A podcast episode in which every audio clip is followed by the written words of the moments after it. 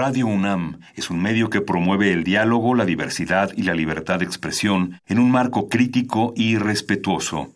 Los comentarios expresados a lo largo de su programación reflejan la opinión de quien los emite, mas no de la radiodifusora.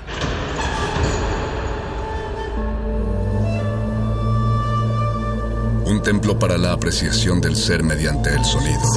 mediante el sonido. Nosotros. El sol sale durante la noche. Nuestros gritos llevan la mesura del silencio y el descontento está lleno de baile y risas.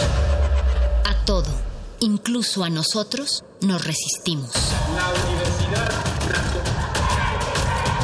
Ustedes y nosotros somos la Resistencia modulada.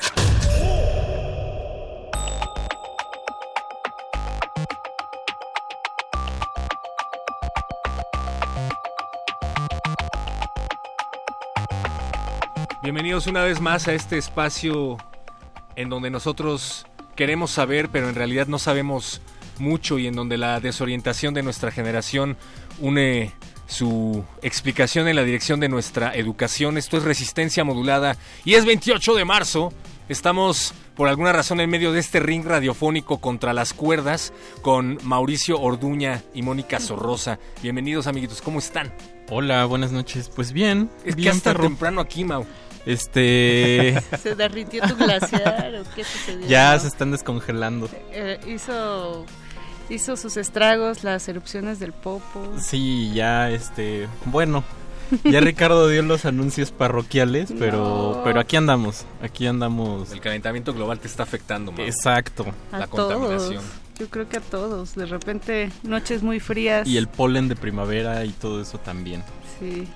Te recomiendo que sigas creyendo siempre en lo que crees, Mauricio, y en lo que no crees también. es mi lección de vida para ti. Muy bien, lo agarraré como un mantra este jueves para glaciares. Este jueves para glaciares, ¿qué va a haber, Mauricio Orduña? Eh, eh, ¿Improvisación? preparamos. No, no, no. No, Improvisación sonora 3.1. No, vamos a hablar de un artista. Iba a decir músico, pero en realidad es un artista muy importante y que sí tiene de mucho que mucho que decir en el rubro de la música que le vamos a hacer un homenaje a Scott Walker, quien murió Mm. a los 76 años hace apenas un par de días. Creo que el martes, El martes si no me equivoco. y vamos a homenajearlo en Glaciares. Qué gran glaciares. Sí, Se van a poner lúgubres. sí, sombríos, yo diría. Pero vale la pena. Vale la pena, vale la pena ser sombrío. Hoy todo el mundo anda deprimido. ¿Qué es lo que les ocurre? Es ¿Por el, qué? el jueves el jueves triste, mano. Sí, La alineación de los planetas. ya necesitan irse a Semana Santa. Eso sí, qué bueno que ya viene perrito. También quédense a cultivo de ejercicios porque en unos momentos más van a desinfectar esta cabina y van a platicar con Leslie García. ¿Tú sabes quién es Leslie García? No, Pues prepárate porque nos lo van a explicar Apache o Raspi y Paquito Pero de Pablo en unos momentos más. para eso voy a escuchar atentamente mi, mi consentidísimo programa Cultivo de Ejercicios. ¿Te encanta cultivo de Me ejercicios? encanta. No ha habido pique como muerde lenguas. No, no, no, nosotros somos, somos el, el, El programa amigo. el programa amigo. Uy. Exacto. Conciliador entre todas las secciones. Exacto, esa era la palabra. Nosotros somos conciliadores entre secciones. De hecho, son de los pocos que han tenido como invitados a todos los resistentes Nos falta. Conde, Falta, falta uh, Conde. Ah, pues tiene que ir con ese pero se tiene que ir, sí, No se puede ir limpio. No se puede como ir decían limpio en con bachilleres. Exactamente. Como decían en la prepa. En la prepa también decían así. Claro. Ah, bueno. Mira. Y estábamos haciendo las alegorías luchísticas concernientes a el 28 de marzo porque todavía tenemos más bien Paquito de Pablo todavía tiene invitados poderosos debajo de la manga y en esta ocasión vamos a platicar con Mogur, el gato egipcio, José de Jesús egipcio. Pantoja Flores, una leyenda de la lucha libre mexicana, viene desde Jalisco a platicar con nosotros aquí acerca de su carrera en resistencia modulada y Mau, por eso es que entraste. Qué, qué gran invitado. Yo escuché Moguri y dije, oigan, oigan, yo, yo voy. Muy bien. Digo, ya estuvo Máscara Sagrada aquí, que también el tigre blanco. Me gusta, me gustan los... los no- apelativos. Exacto. El apodo del apodo. El apodo ¿no? del apodo. Sí. Entonces, Nos hubiéramos puesto a pelear a Máscara Sagrada y a Mogur. Aquí No, en tranqui, las- tranqui, pero-. Hubiera estado buenísimo. Pues hubiera estado padre tener dos luchadores en, el, en la misma cabina, pero pues bueno. Está, está hoy Mogur y yo estoy muy contento de que esté Mogur, el gato egipcio. Háblanos de Mogur, por favor, Mauricio Orduña. Bueno, yo, yo recuerdo mucho pues, de niño, como por ahí cuando yo iba a la primaria, que estoy hablando como de 90s, 80, finales de los 80s. Ah, no tenías que decir eso. Eh, pero era... O sea, el Consejo Mundial de Lucha que, que se televisaba en esos tiempos era... Era... o sea, yo creo que fue la época dorada de, de la lucha libre, porque podíamos ver así leyendas como Sangre Chicana, el Dandy, que era gente que que tenía este tipo de pelea a ras de lona con las llaves y, y es algo que ya casi no se ve, ¿no?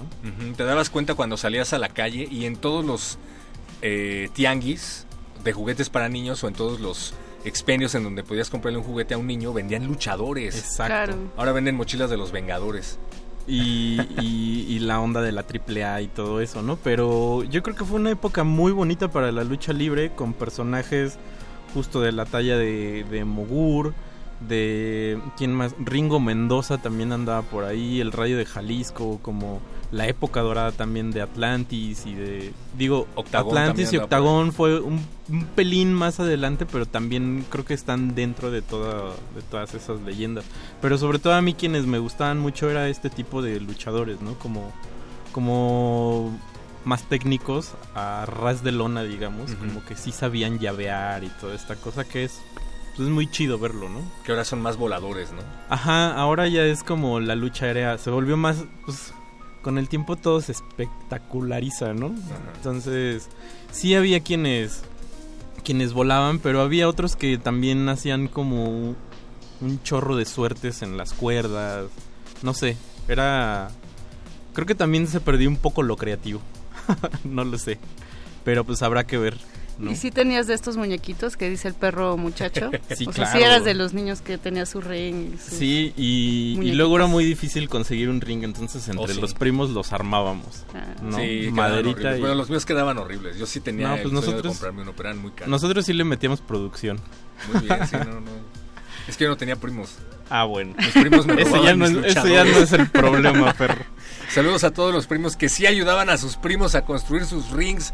Pues platiquen con nosotros a través de nuestras redes. Estamos en Twitter como arroba R modulada, Facebook Resistencia Modulada y cuéntenos cómo veían ustedes lucha libre y qué es lo que le quieren preguntar a Mogur, el gato egipcio que ya está aquí afuera de la cabina a punto de hacer su entrada triunfal a este ring. Mauricio Orduña, Mónica Sorrosa, prepárense para Mogur, el gato egipcio aquí en. Resistencia Modulada.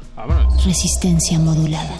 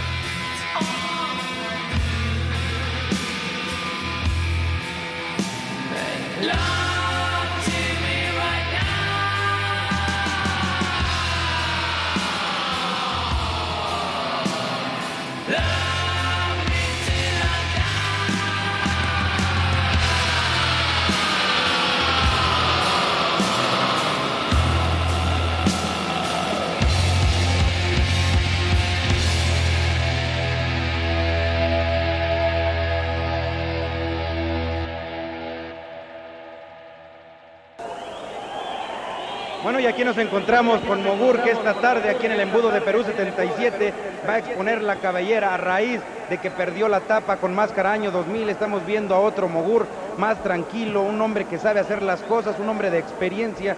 Mogur, ¿cómo va a trabajar usted esta tarde? Pues vamos a trabajar este, echándole todas las ganas posibles porque este muchacho, el egipcio, pues es un muchacho que viene empujando muy fuerte. Es una persona que no se dedica al 100% a este, a este negocio y entonces pues, pues trata de venir a ganar terreno y a base mía, pero pues vamos a echarle el 100% para, para salir avante en esta pelea.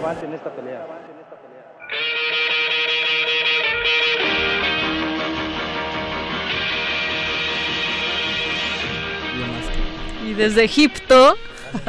Desde Egipto para el mundo.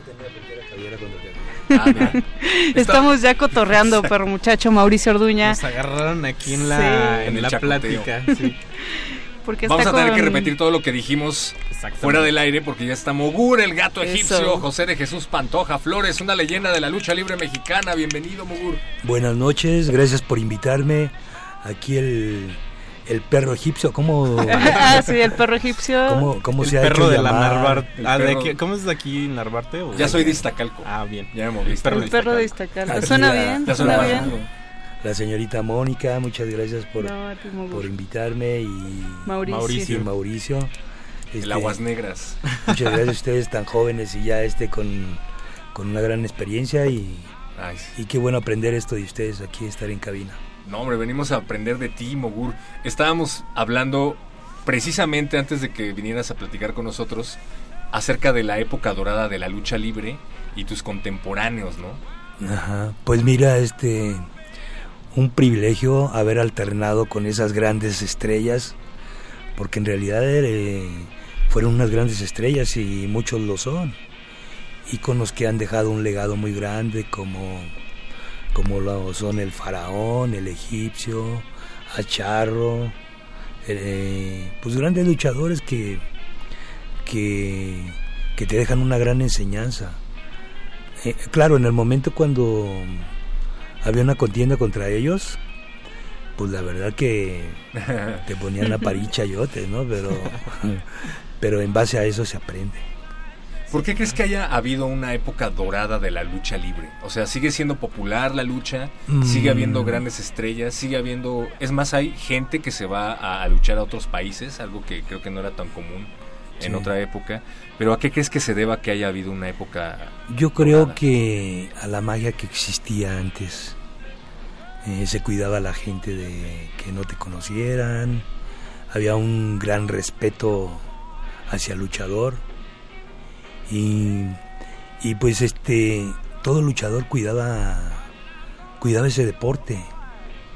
Al- alguien, eh, todo el mundo lo defendíamos a, a capa y espada. Entonces, este, por esa razón también se, se admiraba al luchador.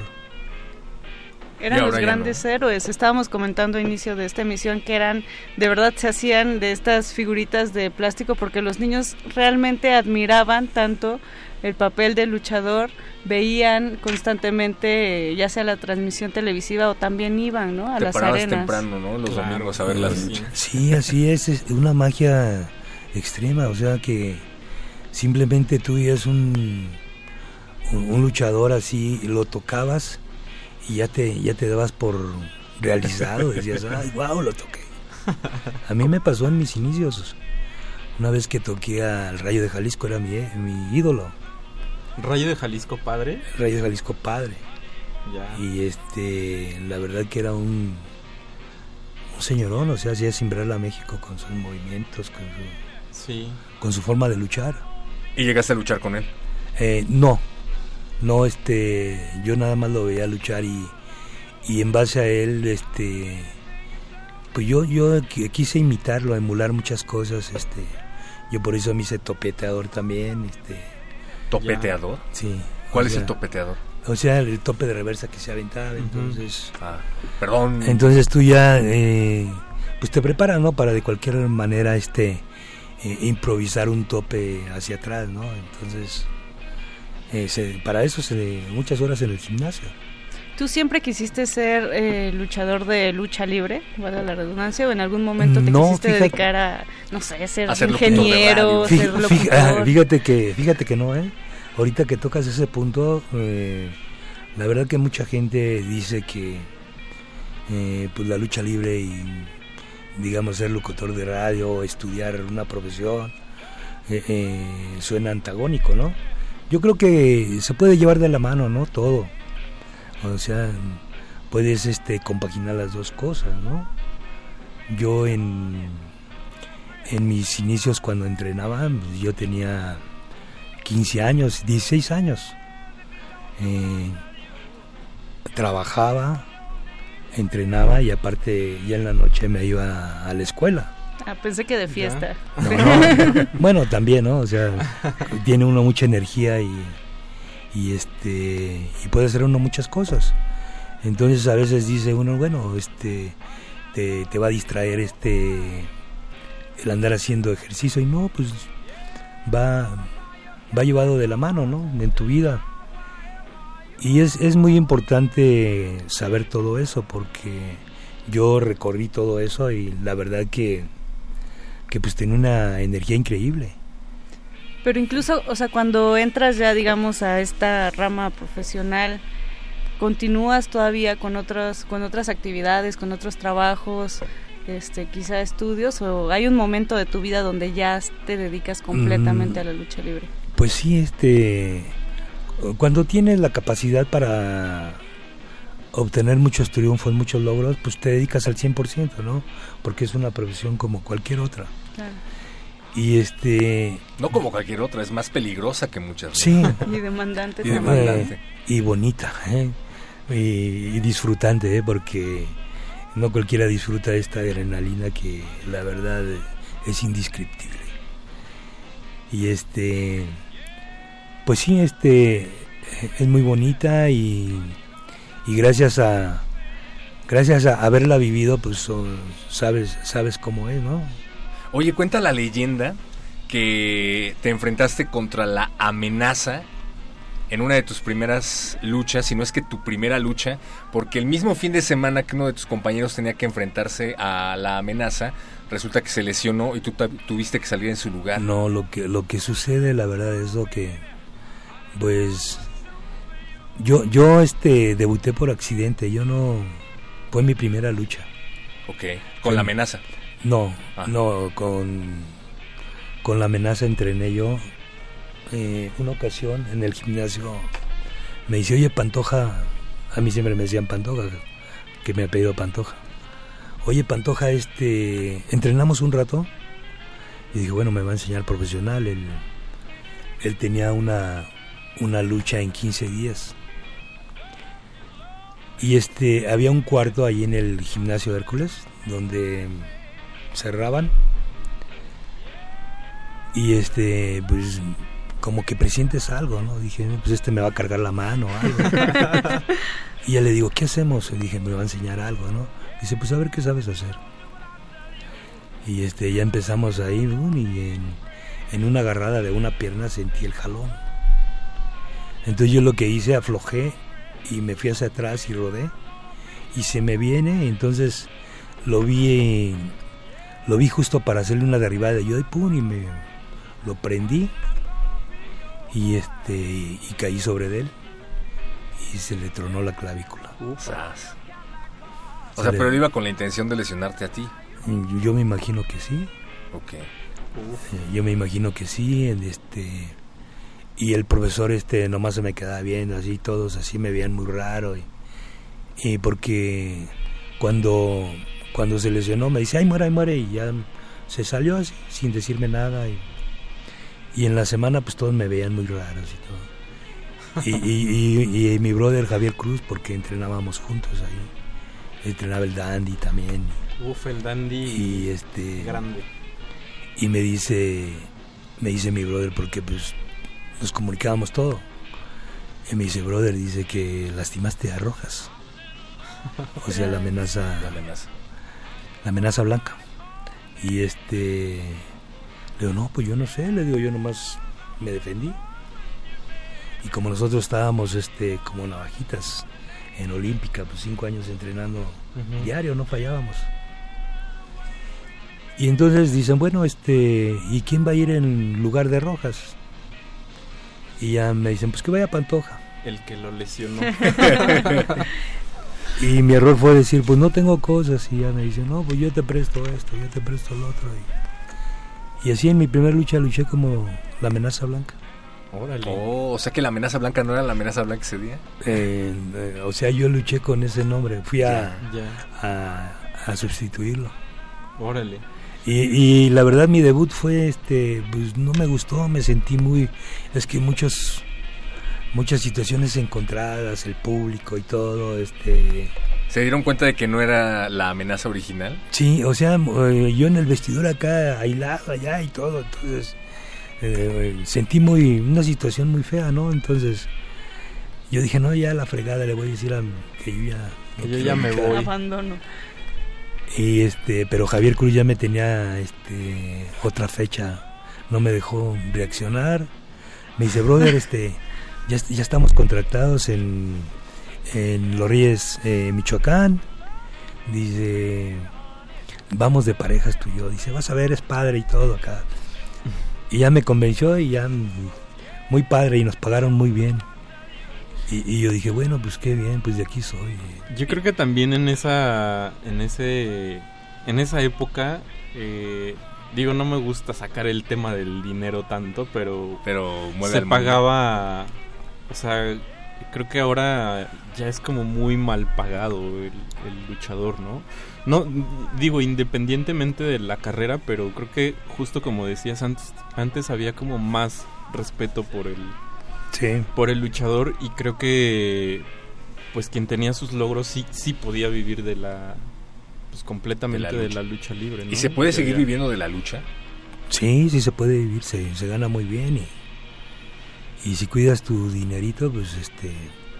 Pero pues en esta vida no, no es bueno cuidar tanto el dinero, ¿verdad? Porque Eso, eres de los míos. sí, de alguna manera se va y hay que vaciarte para que te vuelvas a llenar, porque si no, claro ¿verdad? Es como el conocimiento, si te saturas ya... Pues vamos a, vamos a seguir platicando con Mogur. Señores, está aquí en Resistencia Modulada, pero ¿les parece bien si escuchamos un poco de música cortesía de nuestro productor Oscar Boyce? Y regresamos, esto es Bang Your Head de Quiet Riot. vámonos La favorita de Mau. Resistencia modulada.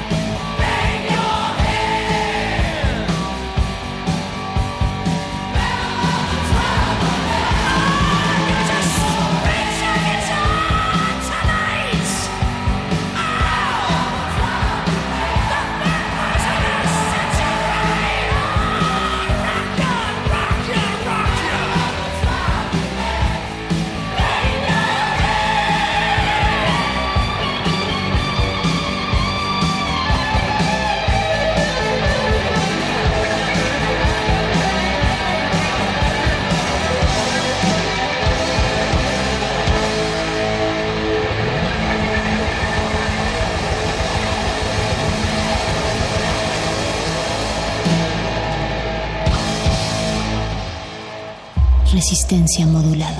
Vamos el anuncio oficial, cabellera contra cabellera, Mogur contra el egipcio. Duro compromiso para Mogur esta tarde aquí en Perú 77, cabellera contra cabellera, Mogur contra el egipcio. Estamos en las acciones de la primera caída. Este rudo ha empezado salvaje. No hay empate, no hay indulto.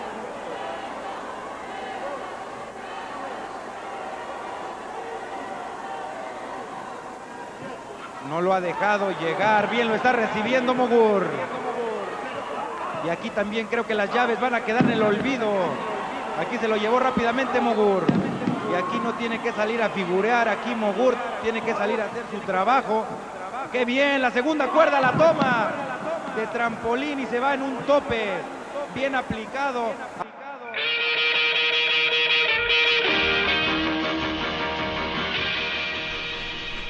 Estamos en resistencia modulada, regresamos, estamos luchando contra nosotros mismos. Cabellera contra cabellera.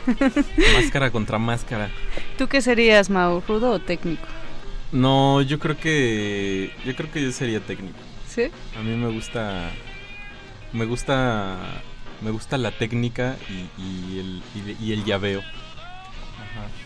¿A ti, perro? Yo sí sería rudo. Sí. Aunque nunca he entendido muy bien cuál es la diferencia, la verdad. Pues es más malandrín el rudo, ¿no? Sí, o sea, como que te ponen tu imagen de, de chico malo, ¿no? Ojalá tuviéramos so, tramposón, un... ¿no? Yo diría que es como un poco el que es tramposón. Ojalá un luchador profesional nos pudiera decir cuál es la diferencia. si tan solo hubiera uno por aquí cerca. Qué casualidad.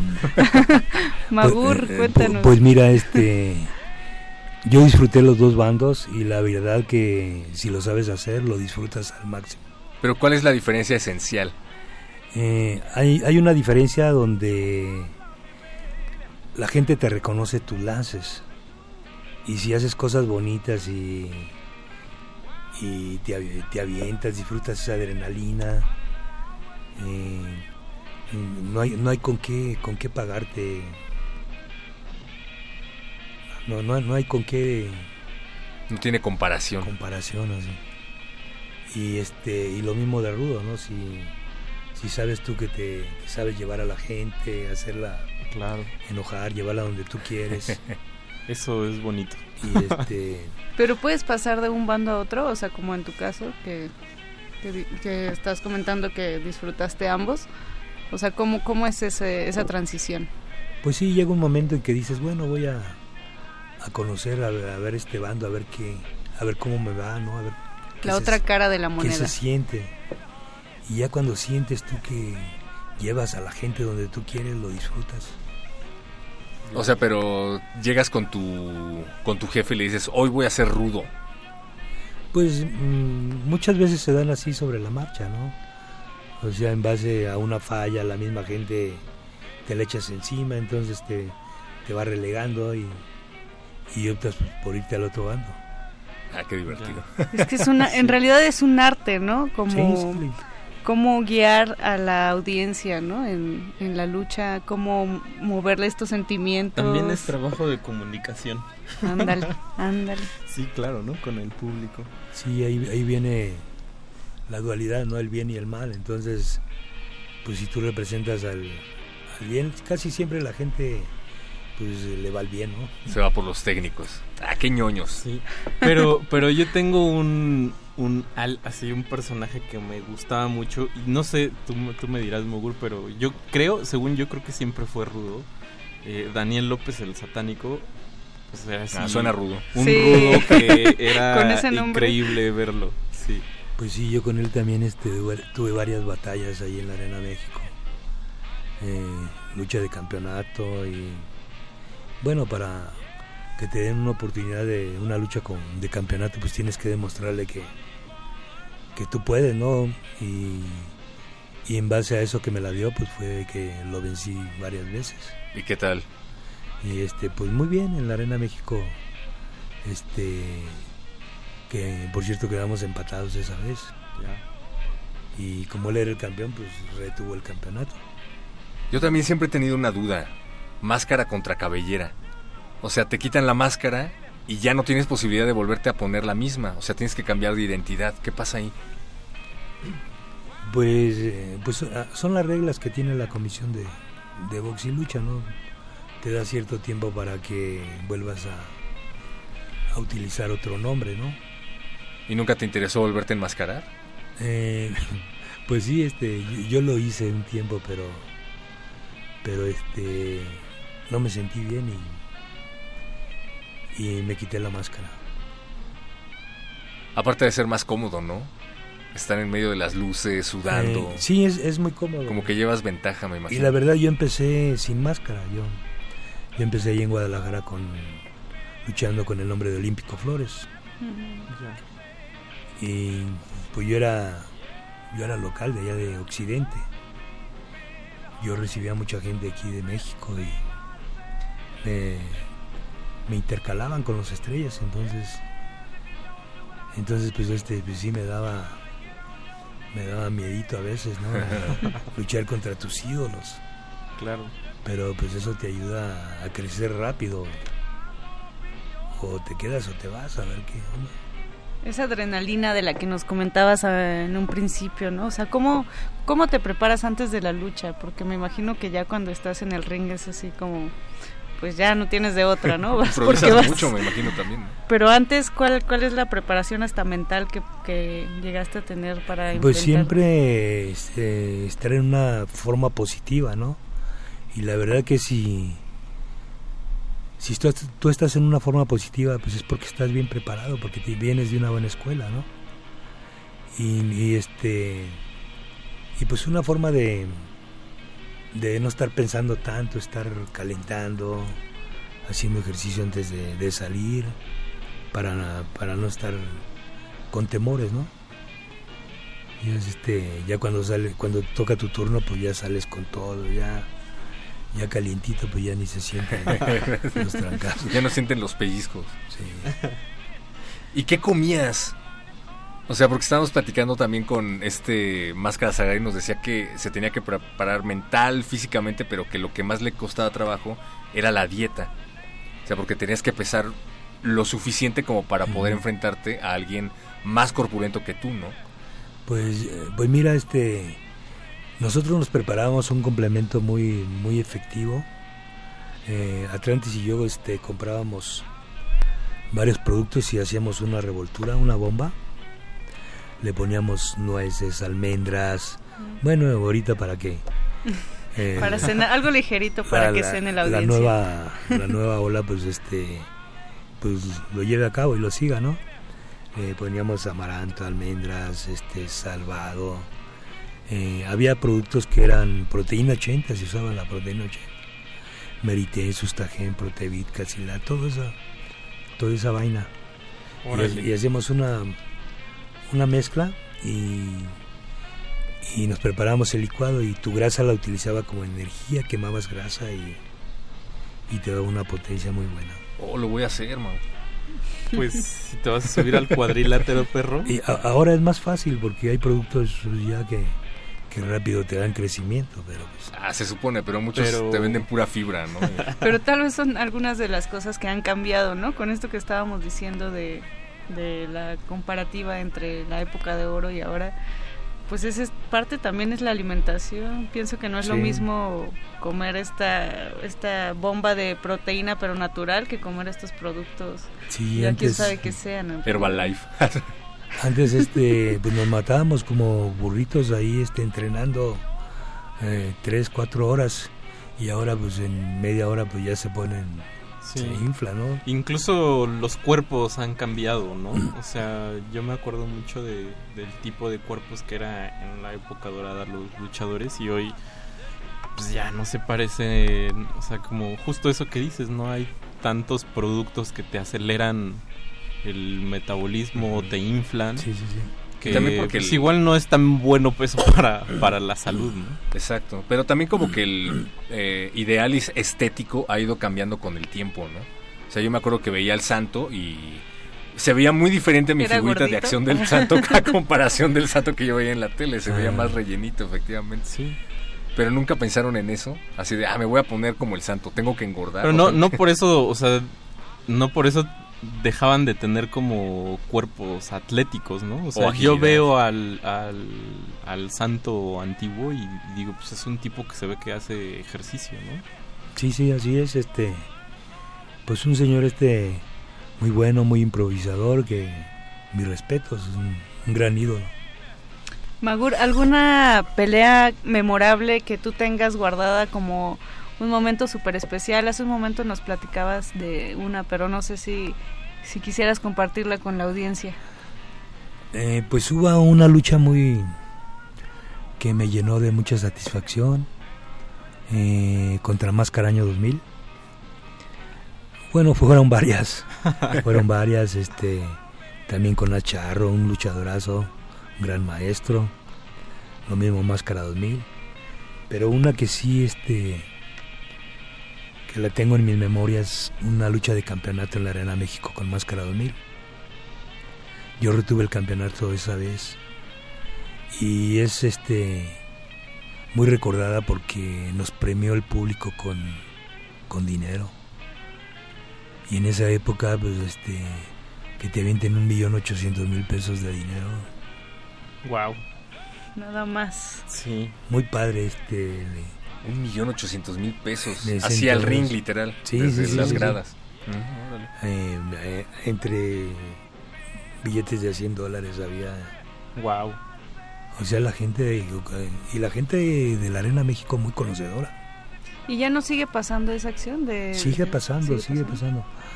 Pero eh, lo padre es que tú no necesitas este eh, pedirle a la gente que te aviente, ¿no? Sino que la misma gente Sí. Lo hace espontáneamente, Como un reconocimiento como un, público. re- un reconocimiento y yo creo que a todos los que nos pasó eso, la verdad que, que eso es inmemorable en nuestra vida. Wow. No, no sé si eso se haya televisado alguna vez. Yo, yo no lo recuerdo y yo sí veía mucho las luchas, pero lo, lo bonito de todo eso es que normalmente pasa como, como en las luchas y programas como que no, no son televisados. Digo, a mí me tocó uno en la arena Xochimilco, que es como, era como una arena pequeña en el, Distrito Federal. Y pasó eso, ¿no? Pero pues obvio ahí no, no, no se televisan. Y pues ahí pude ver como eso que la gente avienta el, el dinero, ¿no? En ese en este caso fue a el Dandy por una lucha así a ras de lona que tuvo así, o sea, la arena estaba callada, o sea, sí sí estaban todos así como súper concentrados, todo el público concentrado en la en los llaveos Sí, y contra llaveos, ¿no? Una manera de, de disfrutar como un ritual, ¿no? Acá Exacto. la Sí. gente bien metida en eso. Sí, o sea, era muy raro que la gente estuviera casi callada, ¿no? O sea, de verdad estaba metida en la, en la lucha, ¿no? Y, y es algo que decíamos que no, no pasa muy seguido, ¿no? O sea, sucede, pero no muy seguido, ¿no? Aviéntenos de- dinero aquí a la cabina, amigos. Estamos haciendo nuestro mejor esfuerzo luchístico. Pásales tu número de cuenta. Ándale, hoy en día en vez de aventarte dinero a la- al ring, te lo van a pasar a tu cuenta así de... te lo pones en la máscara. No, perro. No, pero es, es bien interesante lo que, lo que está comentando Magur acerca del ritual, porque era el ritual que movía eh, pues a, las familias, ¿no? A un montón de familias eh, en todas partes de la Sí. República, lo cual también me parece bien interesante, que no era como algo de la ciudad, ¿no? O sea, pasaba en Occidente, pasaba en muchas partes de la República. Un- Una, una comunión que, que tenía las familias semana tras semana. eh, hoy en día mucha gente lo sigue haciendo. Ahí se encuentra, en, digamos, habla- hablando de la Catedral de la Lucha Libre en la Arena México. Y la gente si no va se siente frustrada, se siente mal. Entonces una manera de, de estar con esa comunión, pues estar en la arena. Claro, como punto de encuentro en la Arena México. Así es. La legendaria Arena México. Oye, Mubur, ¿qué es lo que sigue en tu carrera? ¿Te sigues, seguirás dedicando a la lucha libre? ¿Vas a dar clases? Pues estuve un tiempo dando clases ahí, este, con nuevas generaciones y todo. Pero es muy difícil, ¿no? Este, andar, estar ahí esperando que lleguen y hoy en día como que ya no, ya la gente no le mete el mismo ímpetu que antes. Entonces pues te vas haciendo un lado. Te desanimas. Sí, este, pues entreno nada más para estar en forma, porque pues ya, este, realmente ya no, ya no, ya no, este, ¿qué le puedo demostrar a la gente ya? Algo mejor que antes, pues no, no puede ser, ¿no? Entonces, por un lado digo, bueno, lucha libre ya, nada te debo, nada, nada me debes, estamos en paz, ¿no? ¿En qué, Qué- año qué te bien. retiraste, Mogu? Eh, ahorita, Sí, ahorita tengo ya oficialmente ya como tres años que no, Ya. que no lucho ya, profesionalmente ya. Muy poco. Y me han ofrecido y digo, no, ya. Goodbyes. Oye, nos preguntan en Twitter, ¿qué luchador actual conoces con quien te hubiera gustado enfrentarte? O si hay alguno que veas hoy en día de las nuevas generaciones que admires, ¿te gustaría subirte al ring con él? Eh, pues la verdad ahorita no, con, con ninguno. Con el mil por ciento Los, lo- los admiro a todos, o sea, su trabajo y todo, pero yo creo que estuve con grandes personalidades que en realidad no. Irrepetibles, además. ¿Y hubo alguien con quien te quedaste las ganas de luchar? O sea, no, no de las nuevas generaciones, sino leyendas de la lucha libre con quien tú dijeras, ah, con ese me hubiera gustado echarme un tiro. Pues no, fíjate que, que casi con todos los grandes este me aventé buenos tiros. Y este, pues un honor, ¿no? Para mí, a veces, a veces sí me cargaban la mano y, y pues este, pues Había también, que aguantar. también uno que no se deja, pues les contesta, ¿no? Obvio. Porque pues si no, no contestas, pues mejor vete a dedícate a otra cosa. Sas. Bueno, chicos, pues muchas gracias, Mugur, por compartirnos todas es- estas experiencias de tu trabajo, de una vida dedicada a la lucha libre. Creo que eh, cosas como estas son inigualables. Eh, Mauricio Orduña, perro muchacho, vamos a continuar en resistencia, pero algún consejo para alguien que se quiera dedicar a la lucha libre, un nuevo talento, talento emergente. Para Mauricio Orduña, que quiere subirse al ring. No, que está Ah, pensando. pues que, que ame la lucha libre y que la dignifique y que la lleve como es debido, ¿no? Que se forme bien primero en el gimnasio, con las bases de la lucha libre, lucha olímpica y, y todas las, las artes marciales que, que, que vengan. Pues sí. Seriedad. Pero, ¿no? pero más que nada Es una que, disciplina. que la quieras, que la dignifiques. Sí. Sí, pues sí. Eso es, eso es lo que hay que tomar del gran Mogur, el gato egipcio. Y siempre tomen referentes, referentes egipcios. Eso es indispensable. Muchas gracias, Gracias. Mogur, por haber venido aquí a Resistencia Modulada. Pues muchas gracias a ustedes y muchas gracias a todo a todos los radioescuchas del 96.1 Muchas gracias. en resistencia modulada. En Radio Bien. UNAM, Resistencia Modulada. Mogur, la leyenda de la lucha libre para todos ustedes. Te dedicamos esto que se llama The Wrestler de Bruce Springsteen. Ándale. Gracias, gracias. Él ha dicho que va a acabar esta tarde con la carrera de Mogur, que lo va a destrozar, lo va a despedazar y es más, ha señalado que lo va a dejar como para billetero. Bueno, pues si él ha dicho eso, pues será porque viene muy preparado, ¿verdad? Porque en realidad yo me estuve preparando toda la semana y pues voy a tratar de, de dar todo y voy a morir en la raya. Bueno, pues que haya mucha suerte, es momento de que usted suba al cuadrilátero, algo que usted quiera agregar. Pues un saludo a toda la afición mexicana y en especial a la gente coliseína. Bueno, pues mucha suerte a Mogur, en verdad. Le deseamos y aquí con esta porra nos despedimos porque el egipcio ya se encuentra en el cuadrilátero. Resistencia modulada.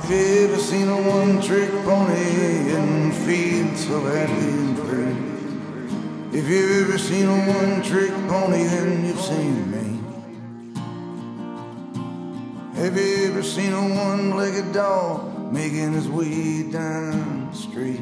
If you've ever seen a one-legged dog, then you've seen me.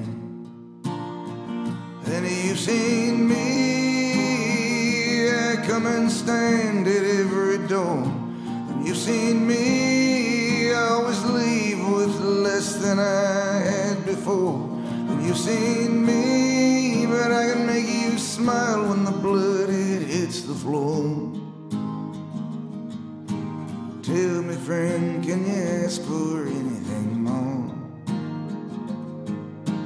Tell me, can you ask for anything more?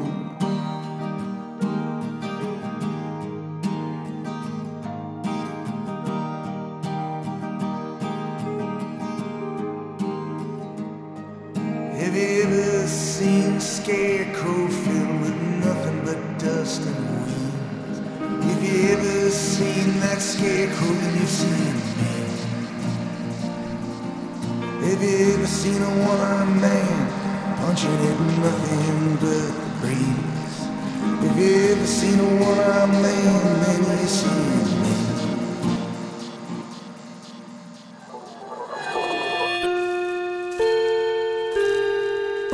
Que hayas tropezado y caído no significa que vayas por el camino equivocado. Becario cinta blanca. Significa que todavía no te la sabes. Todavía. Bécame mucho.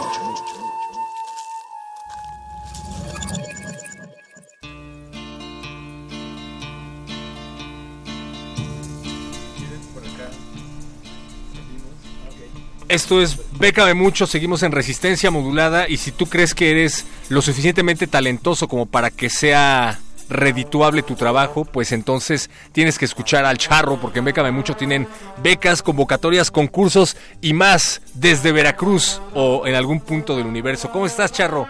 Hola, perro muchacho, todos los que están ahí en cabina y sobre todo a la resistencia que fielmente nos escucha cada semana. Así es, estamos en el sur de la Ciudad de México, transmitiendo en una edición especial dedicada a todos aquellos con proyectos de teatro en correlación con el Día Internacional del Teatro que se celebró ayer. ¿Qué nos traes, charro, para todos los dramaturgos? Pues bueno, la primera opción que les traigo el día de hoy es la del Goethe Institute International Co-Production Fund o el Fondo Internacional de Coproducción del Instituto Goethe. Eh, para aquellos que no lo conocen, hay varias eh, sucursales de este instituto a nivel mundial. En México hay una, eh, pero la sede principal está en Alemania. Y este fondo eh, se destina a coproducciones de artistas en los campos de teatro, danza, música y performance o combinación de ambos. Obviamente no puede ser solamente música, sino algo que sea música con teatro, danza con teatro, etc. Esto es dirigido a teatro. Entonces, donde esta combinación de híbridos y a la vez pueden utilizar también medios digitales como una opción, pero bueno, en esta combinación de opciones pueden realizar lo que es una puesta en escena. Está dirigido tanto a artis- artistas individualmente como a conjuntos de profesionales tanto de Alemania como el extranjero. En el extranjero, que entraríamos nosotros para ellos como extranjeros, hay una lista específica, la cual evidentemente ya corroboré y México participa.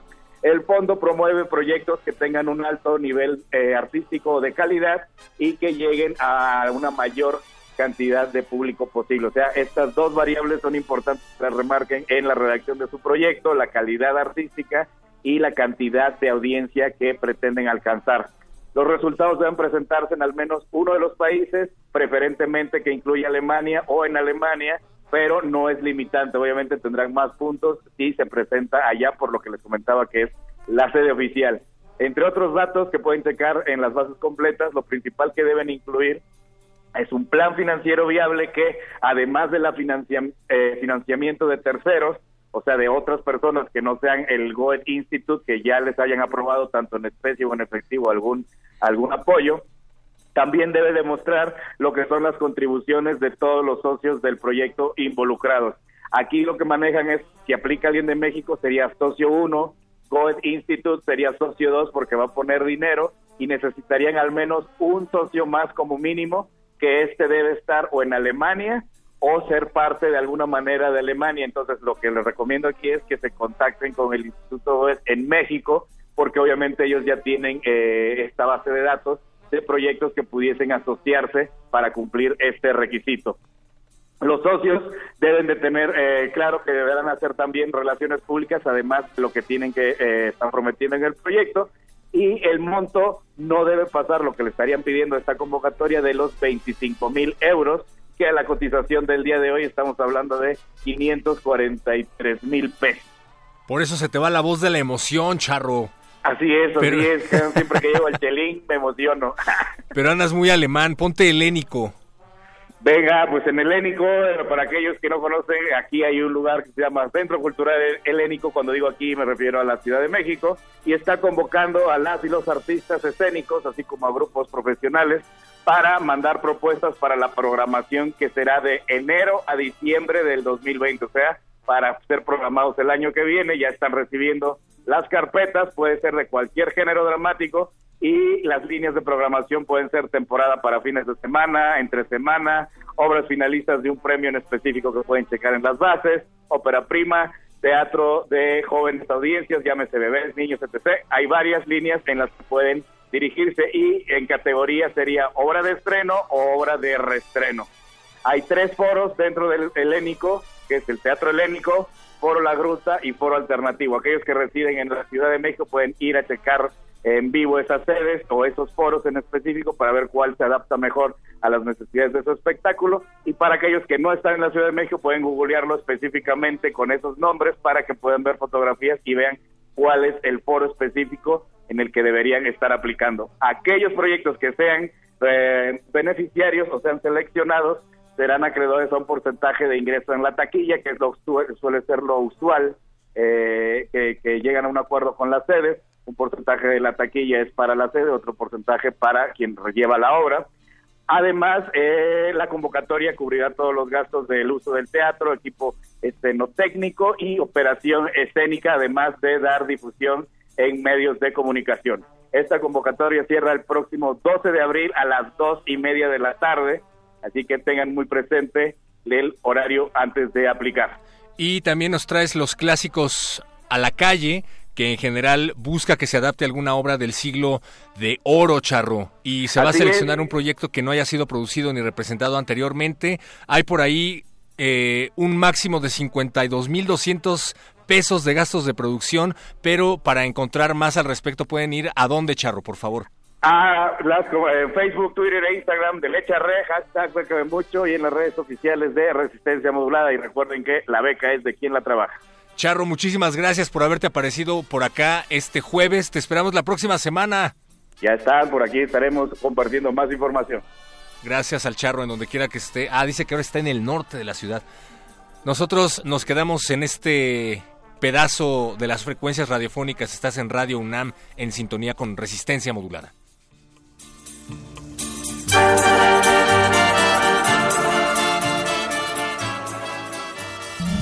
Resistencia modulada.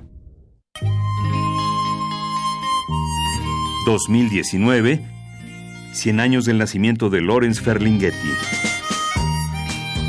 El poeta, periodista, dramaturgo, ensayista y pintor nació el 24 de marzo de 1919 en Nueva York. Su padre fue un inmigrante italiano que falleció antes del nacimiento de Lorenz. Creo que también como eh, Víctor fue el responsable no únicamente de hacer que se conociera el trabajo de los poetas de la generación Beat, sino también eh, intelectuales y escritores notables como George Bataille, como Pasolini, como Jacques Prévert, que él tradujo del francés. Juvenal Acosta, novelista. Lorenz Ferlinghetti, 96.1 de FM. Radio UNAM Experiencia Sonora.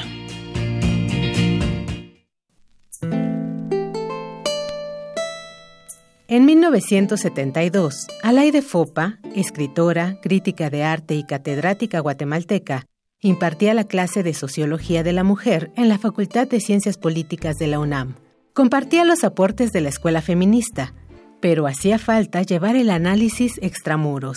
Fue así que surgió Foro de la Mujer, el primer programa radiofónico que abordó las aristas de este movimiento transformador.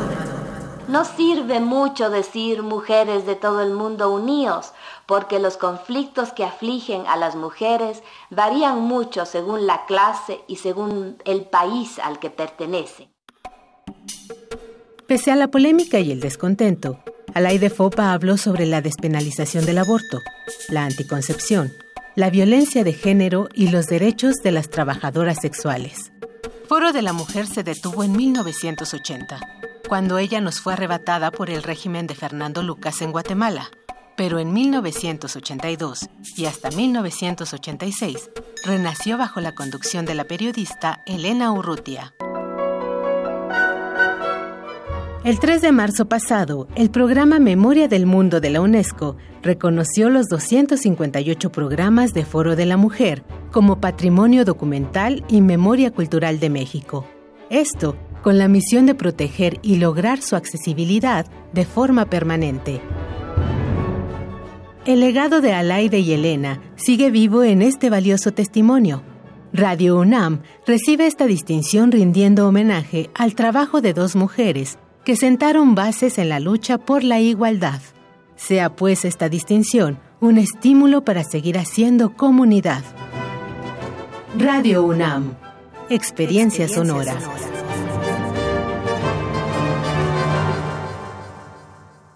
Los incendios forestales acaban con la vegetación y contaminan el aire. Además, provocan la muerte de muchas especies animales y la migración de otras. Si ves un incendio forestal, repórtalo al 911 o al 01800 4623 6346. Prevenirlo es más fácil que combatirlo. Sistema Nacional de Protección Civil. Gobierno de México.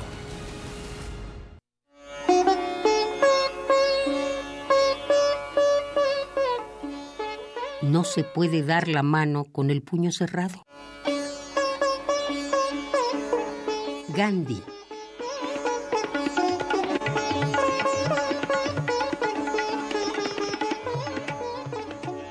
Radio UNAM, experiencia sonora. Resistencia modulada.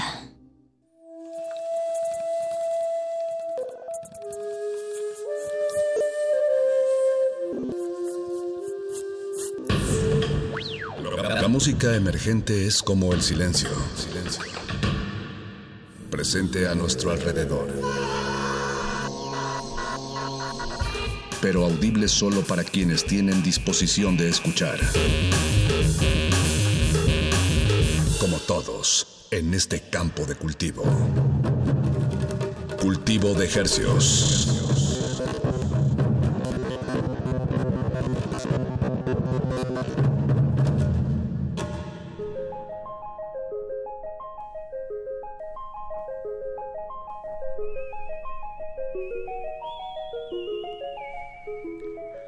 Organismos audiosensibles y radioceptibles inmersos en las ondas hercianas, bienvenidos a otra emisión totalmente en vivo de Cultivo de Hercios. El invernadero musical de resistencia modulada que se atomiza y transmite todos los lunes y jueves a las 9 de la noche, felizmente en compañía de todos ustedes y de música recién hechecita. Que, recién hechecita. que hacemos llegar hasta la comodidad de sus oídos a través de la frecuencia del 96.1 de FM. XEUN. Y llegamos al Valle de México a través de de, de, de estas frecuencias y, a, y, a, y, a, la aldea global a través de nuestro portal en línea www.resistenciamodulada.com.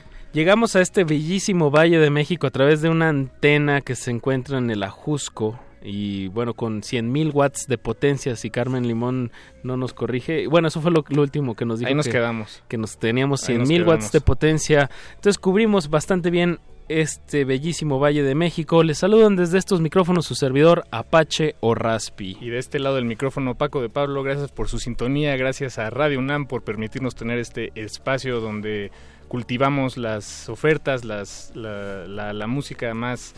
Eh, pues, pues, sí, llamémosle fresca, para no decir otra otra cosa. Otro adjetivo. Eh, que, con, pues, que podemos interceptar y traer aquí hasta la cabina. Esta noche nos acompaña Eduardo Luis Hernández Hernández, por fin en la producción de este programa. Alberto Benítez Betoques se está apareciendo aquí en la jugada. Alba Martínez en continuidad. Don Agustín Mulia en la delantera. En la operación técnica. Y estamos listos para despachar Watts esta noche. Eh, tenemos tenemos entradas, Muchos tenemos regalos. invitaciones a eventos Exacto. y tenemos invitados de lujo.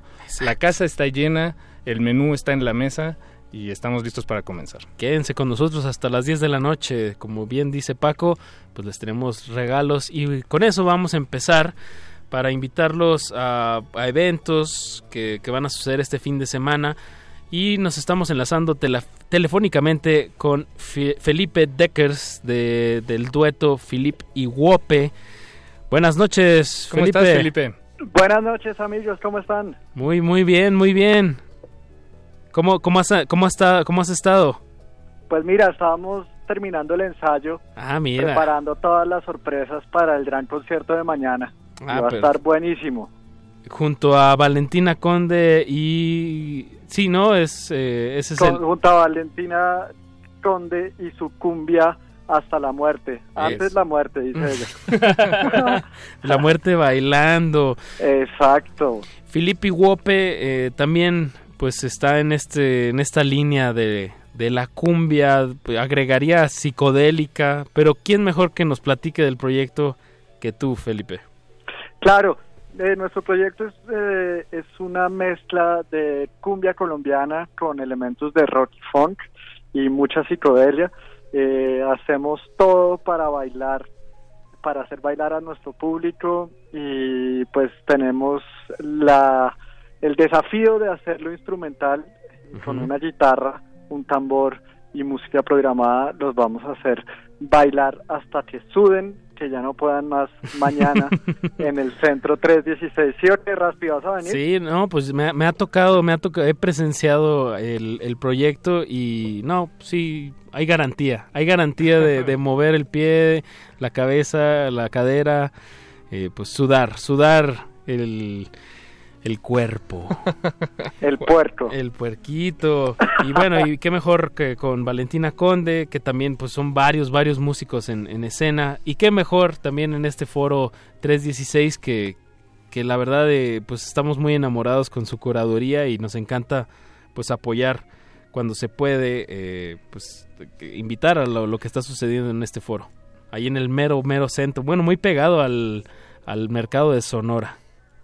Totalmente. Y quería también contarles que va a haber una sorpresa, va a haber eh, Sangre Negra DJ, que es un amigo nuestro que viene de Cali y tiene una colección de discos bastante buena de cumbia y salsa colombiana y él va a estar poniendo música antes y después de los conciertos, entonces va a ser una verdadera parranda. Entonces, pues a todos los que quieren gozar de buena música, eh, pues sobra decirles que la cita es mañana en el centro 316. Desde las 9 de la noche estaremos ahí. Por favor, vengan que va a estar candela. Perfecto, Felipe Deckers. Pues vamos a regalar tres pases dobles a las tres primeras personas que nos marquen aquí al- a la cabina. 55 23 54 12. Lo repito, 55 23 54 12. Si está ocupado, pues esperen un segundito porque seguramente Alberto Benítez Betoques va a estar hablando con ustedes. Y Mira, ya vi Está por ahí. sonando. Entonces, bueno, te tenemos que colgar, pero vamos a escuchar música de Philip y Wope para acabar de convencer a la audiencia. Vamos a escuchar Cheap Landscape. Muchas gracias, Felipe. Mucha Gracias suerte a mañana. Nos vemos mañana. Eso, Saludos un abrazo. al público. Chao, abrazote. Cheap Landscape.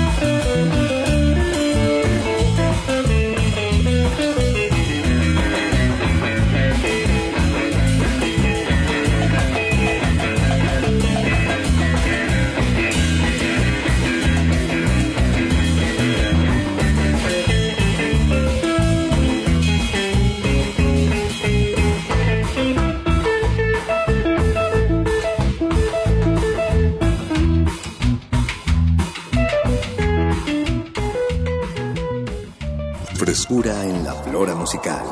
Cultivo de Jercias.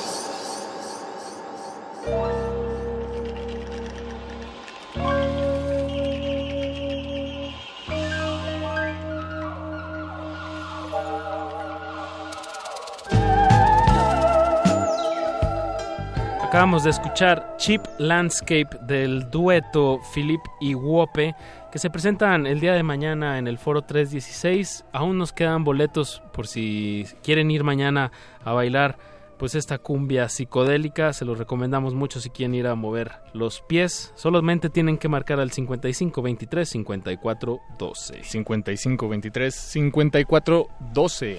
Y en la línea de seguir invitando, ya que esta ciudad pues sabemos que hay ofrece mucho cada, cada semana, muchísimo culturalmente y es un verdadero privilegio eh, vivirla de esa manera, esta ciudad.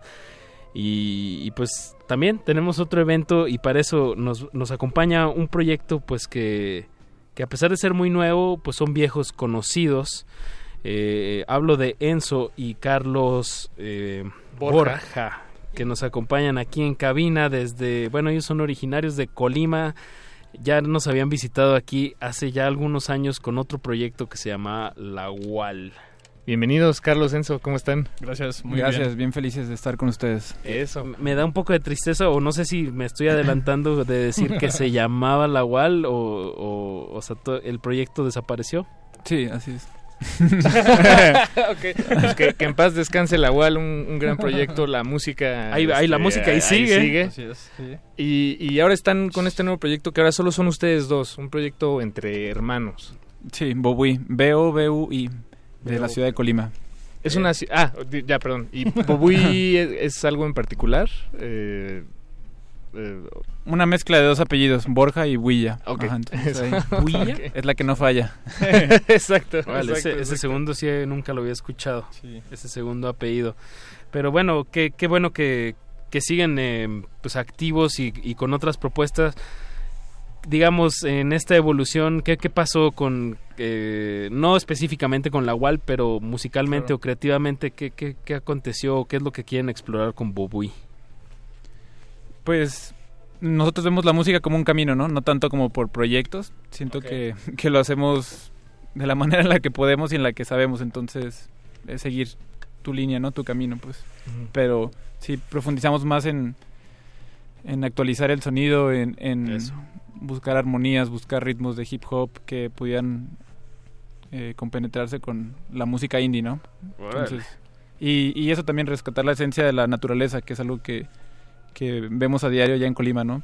Es, un Escucha los pájaros, Colima, ves ardillas en la calle todavía. Wow. Iguanas. Y no están aplastadas. y no están aplastadas. o bueno, no todas. Pues y, para ustedes, ¿qué es traducir la naturaleza en sonido? Eh, digo, porque evidentemente no hay una sola manera de hacerlo, ¿no? Y, y más bien es una cuestión eh, pues subjetiva o de, que depende del creador. ¿Dónde pones Pero ustedes, ustedes dónde, exactamente, ustedes dónde ponen la atención, eh, pues ahora, que mencionan esto.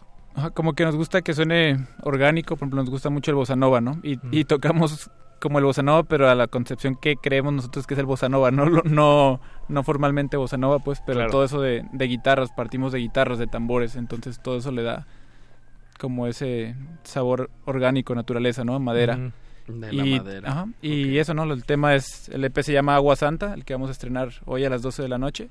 ah, bien, pues mira, ahí estamos, estamos un adelanto. Es como si estuviéramos con el listón así, o con la botella de champán para darle al barco, ¿no? Exacto. Solo que tiene, no tiene champán, tiene un caldo jerciano ahí, cultivo de añejo. Pero bueno, es, qué bueno que vienen a, promocionar este nuevo material, Aguasanta. ¿Cuántos temas tiene? Eh, ahorita ya hemos lanzado dos, perdón, tres. Tres, ya, con Aguasanta. y ya mañana, o sea, hoy a las 12, sale el EP completo, que son cuatro canciones, y ya estamos preparando como un, una más. Un segundo, no, un segundo disco. Sí, pero sale una más hoy. Ah, sí. Ajá, exacto. Perdón, sí, sale hoy, una más. Pero es, toda la tendencia, ¿no? Ahorita por plataformas digitales, ¿no? Ir como administrando así el, el tiempo. Lo más que se puede, sí. Y es la canción preferida de mi hermano, la que va a salir mañana, entonces. Ah, bien. ¿Cómo, se llama? Eh, portal. Portal, ok, ok. Bien, pues ya los estaremos escuchando en todas las plataformas digitales. Sí, la claro. que usted prefiera, nomás le pone Bobui y van a estar eh, pues con, con este estrenón. Dense un chapuzón para que escuchen qué está sucediendo en Colima. Bueno, tú estás viviendo ahorita en Guadalajara, Sí, ¿no? Así es, pero realmente Son dos horas. Sí, estoy yendo cada fin de semana a componer y a seguir en la música. Sí. Y bueno, en este en esta labor de promoción, pues andan aquí en la Ciudad de México porque mañana se van a estar presentando en el bajo circuito, que esto es eh, ahí en circuito interior y la Y calle Juan Escutia. y Juan Escutia, en la colonia Condesa, bueno, pegadito a la San Miguel Chapultepec. Pues en, en la mera frontera. En la Tal mera. cual, en- creo que no hay un lugar más fronterizo en, eh, en ese sentido. Sí, que- porque literal está abajo del puente. y de un lado es una colonia y del otro lado es otra. Entonces, ¿qué, qué- qué decir? Bien por la Ciudad de México en este rescate. Digo, se ha visto en los últimos años que antes era pues como el donde donde pues eh, dormía la gente de la calle. O había coches. O había coches Ahí y ahorita hay mucha mucha actividad de ya se hace como parques o como para hacer ejercicio o negocios de O comida o en este caso un multiforo que se llama el Bajo Circuito y bueno se van a estar presentando junto a Ponce Ultra P eh, y Francisco Martínez y su sonido Bugalú.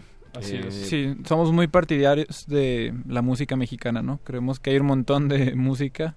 Te creemos. Y Tijuana, Monterrey, hasta ya provincias pequeñas, ¿no? Tijuana, Estados, Tijuana Colima. no para. Sí, entonces Pero creo qué que- bueno que aquí están con la bandera de Colima. Sí, sí, sí. Exacto, sí. Entonces estamos bien felices y, y creo que eso vamos a estar compartiendo siempre el trabajo de otros compañeros, de, de otras bandas nuevas. Entonces felices por eso, porque se descubra todo esto. De acuerdo, sí, pues de eso se trata, de, de hacer redes, ¿no? Y Así de, es. Sí, sí, de, sí. de- Sí, de de- compartir la música porque también al final la música pues es para eso, ¿no? Y creo que la música mexicana pues como que tiene un valor ahí muy muy chido, ¿no? Que, Pues hay que, que que se puede llegar a perder y que hay que estar como este trabajándolo, ¿no? y refrescándolo, Y refrescándolo. como, como empezamos esta, esta entrevista que nos decían, pues de cómo refrescas el sonido Sí. tanto para ti como para pues qué está sucediendo ¿no? Claro, a tu alrededor. totalmente. Sí. Eh, pues tenemos tres pases sencillos para esta tocada de mañana. Eh, pues llamen. Llamen al 55 23 54 12 y probablemente digan, pero esperen un momento, no sabemos, no conocemos a Bobui, no han sacado su disco, no sabemos a, a Pero qué ya hay dos canciones Pero arriba. bueno, y además a, a continuación vamos a, sonar este tema que se llama Agua Santa. Eh, Entonces esperamos que con esto pues se animen a, a visitarlos el día de mañana en esta presentación. El número es el 55 23 54 12 y Marca el tema ahora. es Agua Santa de Bobui. Eh, pues Enzo, Carlos, muchas gracias por darse aquí una, una visita express No, a la cabina gerciana. Sí, gracias por invitarnos. Sí, bien los, felices. los esperamos ahí mañana en Bajo Circuito, va a estar muy chido. La neta es que se está armando ahí una un conjunto de beats africanos con indie pues aquí de la Ciudad de México y, y este nuevo disco también de, de Colima para ustedes. Eso, pues ahí está la invitación. Marquen. Y escuchemos este sencillo, agua, iba a decir agua salada, pero- agua salada probé. no, iba a decir, eh, agua santa. Lágrima dulce. Esa- lágrima dulce, wow. Eh, de Bobui, chequen su video que está ahí en su canal de YouTube. Eh, pues con eso eh, seguimos aquí en Cultivo de Ejercios. A continuación, Leslie García, no le cambie que pues va a haber charla con esta artista sonoro, sonora, sonoro. artista sonoro. Sonoro. Artista sonora. Artista sonora. No le cambie. Música maestros. Cultivo de ejercios.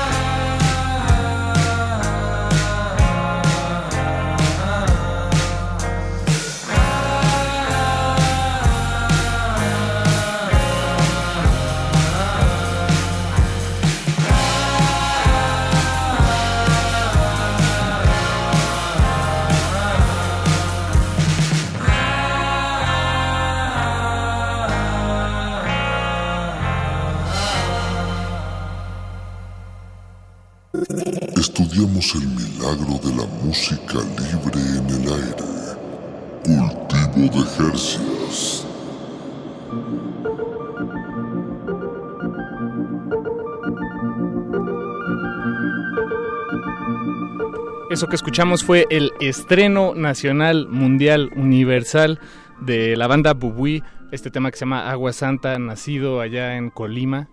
Eh, Y que van a, a, la part- a las 12 de la noche sale su, su EP completo en, en plataformas digitales. Entonces, pues sigan en la pista. Mañana van a estar presentándose en el Bajo Circuito a las 9 de la noche junto a Ponce y otra. Francisco Martínez y su sonido Bungalú. Bugalú. Digo Bugalú, perdón. Exacto. Entonces, bueno, si quieren ir mañana, todavía tenemos boletos. Marquen al 5523 5412. Y con eso damos exactamente a la mitad de este programa la vuelta a la tortilla radiofónica. Eso. O al, al disco, ¿no? Así le o, damos. o al, al vinilo gerciano eh, de este espacio y por supuesto sin alejarnos del ámbito musical y de la composición y de la curiosidad sonora Eso. Eh, eso eso sin duda se va a mantener aquí pero sí nos vamos a enfocar en pues en un perfil que con el que pocas eh, me refiero por el perfil de nuestra invitada de esta noche eh, Leslie García que ya está aquí en cabina con nosotros bienvenida Leslie Gracias, chicos. eh, pues Gracias para terminar la idea, eh, el- eh, tu perfil, Leslie, es un...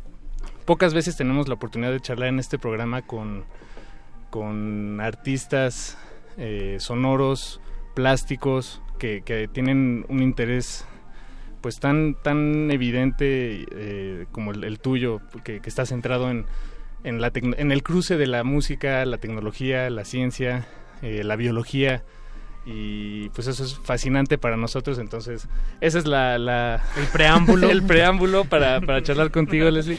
Gracias. Y bueno, para seguir rompiendo el hielo, eh, perdón este monólogo, eh, yo te conocí, Leslie, por primera vez en, a través de un proyecto que encontré en Vimeo, Pulsum Plantae. Ah, sí. Eh, no sé si se pronuncia así, porque Sí, sí, sí. Pul- Pulsum Plantae, allá en el 2011 o Ujú. 12 por ahí. Eh, un proyecto interesantísimo.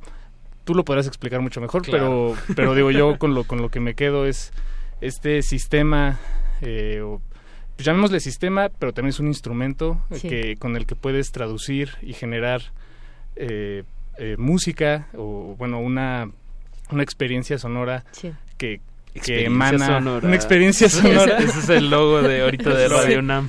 Experiencia Sí, sonora. que, que es este el- una traducción de, de qué era la temperatura la, de, de unas de plantas Sí, en, en ese caso pues estaba como leyendo em, la respuesta eléctrica de las plantas en Ujú. términos sensoriales, ¿no? Entonces había muchas cosas, el tacto, el sonido.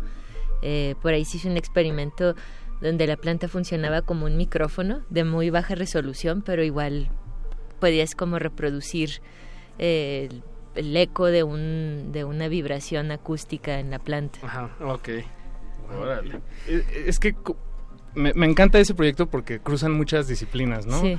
está la, la cuestión musical sin duda que, que, que es pues, digamos ya el, el- final de, de los procesos Claro. y está la resolución estética, ¿no? Sí. Digamos. Exacto, exacto. Y, y está, bueno, esta cuestión, eh, eh, pues el interés por la, por la biología, está eh, el, el otro interés por la, por la programación, ¿no? Cómo Sí. creas estos sistemas que, que Sí. eh, los entrelazas y, y generas algo nuevo. Sí, eh, ha sido pues un proceso como que poco largo y extenuante, digamos.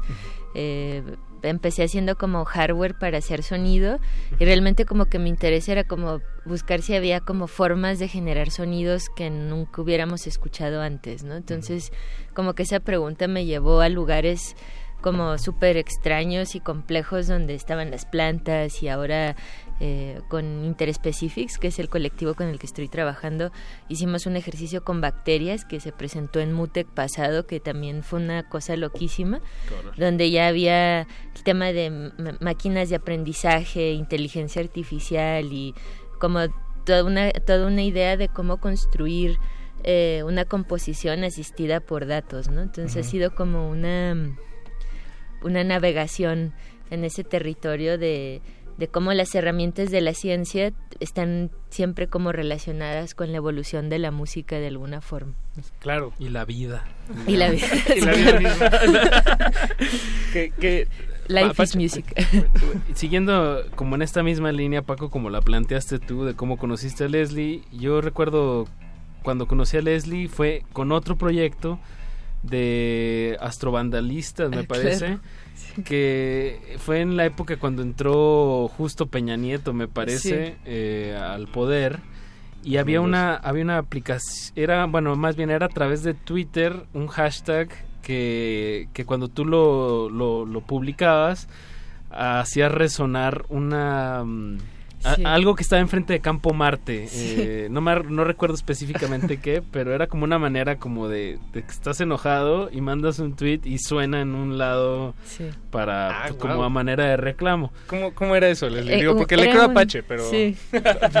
Pero igual no lo, no lo describí muy bien. No, todo bien. E- Era una especie de cacerolazo. Ándale, un cacerolazo. eh, eh, como mecánico. Entonces hicimos un hashtag que se llamaba Ban Campo Marte y estaba saliendo Calderón.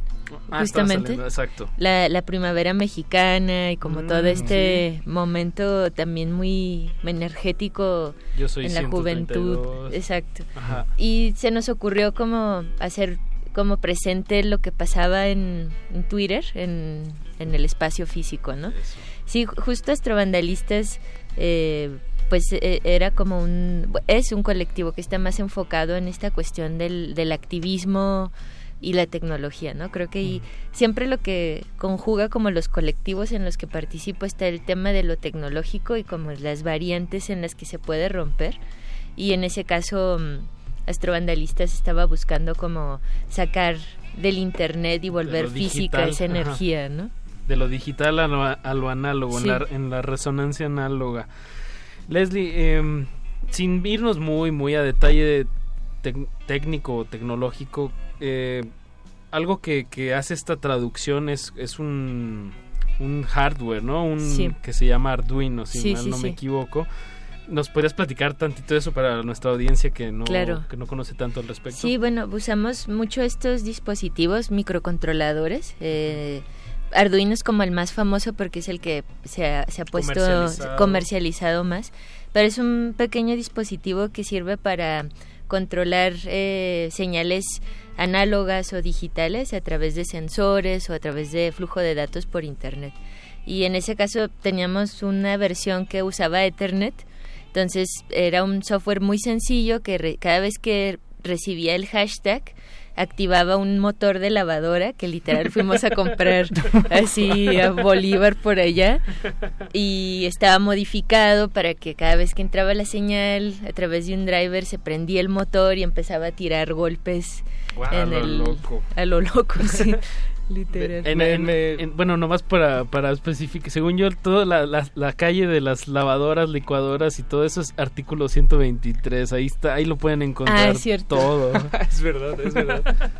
Eh, me, me gusta pensar en estas piezas como, como robots, de Sí. alguna manera, ¿no? Porque eh, es- es- son muy claros los distintos componentes que hacen la, la totalidad. En, en este caso, pues es la, la lavadora que se me hace genial, ¿no? Este, y, y hasta ah, cómico, ¿no? Sí. Bueno, es el, vamos a comprar la lavadora para hacer Sí, sí. Y Para está hacer un esta cacerolazo digital. bueno, y- sí, sí. Y bueno, y está esta otra parte, pues menos eh, eh, física, o no, no, este, que es la, la programación detrás de, Sí. de- de esta máquina y que, pues al final tiene una función eh, sencilla o irónica o este artística o, política. o Sí. política o, o nada más de acción y, re- y, re- y consecuencia, ¿no? Ajá. Este, se me hace muy interesante. Creo que es momento, si les parece bien, de, de escuchar algo de tu trabajo, Leslie, para, para que nos demos una idea Sí. de, de cómo suenan Sí, todas bueno, estas cosas. justo eh, lo que vamos a escuchar ahorita es como una, un, un proyecto aparte, no, este no es colectivo, es como una exploración que, que decidí hacer como más este por mi cuenta y se llama Microme y es un material que sacó Static eh, Discos de Tijuana. Allá de Jival. De Allá hecho, tú eres de Tijuana. Yo soy de allá, Eso entonces no lo era- habíamos dicho. No lo habíamos dicho. También era ahí una, una deuda pendiente que tenía con, con eh, pues el sello del hometown y como sacar un material eh, más en esa dirección y también es un poco como un recordatorio de que empecé a hacer este trabajo porque quería hacer música y en algún punto como que me fui en un mundo súper divertido y súper complejo de un montón de cosas y fue como de, ah, ¿y la música? Exacto, zarpaste eh, en otras direcciones, pero... Sí, regresé un poco ahí a, a, pues a una cosa como mucho más íntima y más concreta de, de producir. Igual sí uso eh, múltiples instrumentos y hay una cuestión ahí entre análogos y digitales y como varios cruces que me han permitido como estos proyectos, pero es mucho más específico, digamos. Ya, mejor, bueno, dirigido de una manera pues sí, hacia lo musical. Exacto. Pues escuchemos de, de tu proyecto Micro Om, el tema se llama Moonrise, no le cambie que seguimos platicando con Leslie García hasta las 10, iba a decir 12, hasta las 10 de la noche. eh, y bueno, para que también nos platiques todas estas aventuras que aparte nos dices de tus, de tus múltiples proyectos. Escuchemos.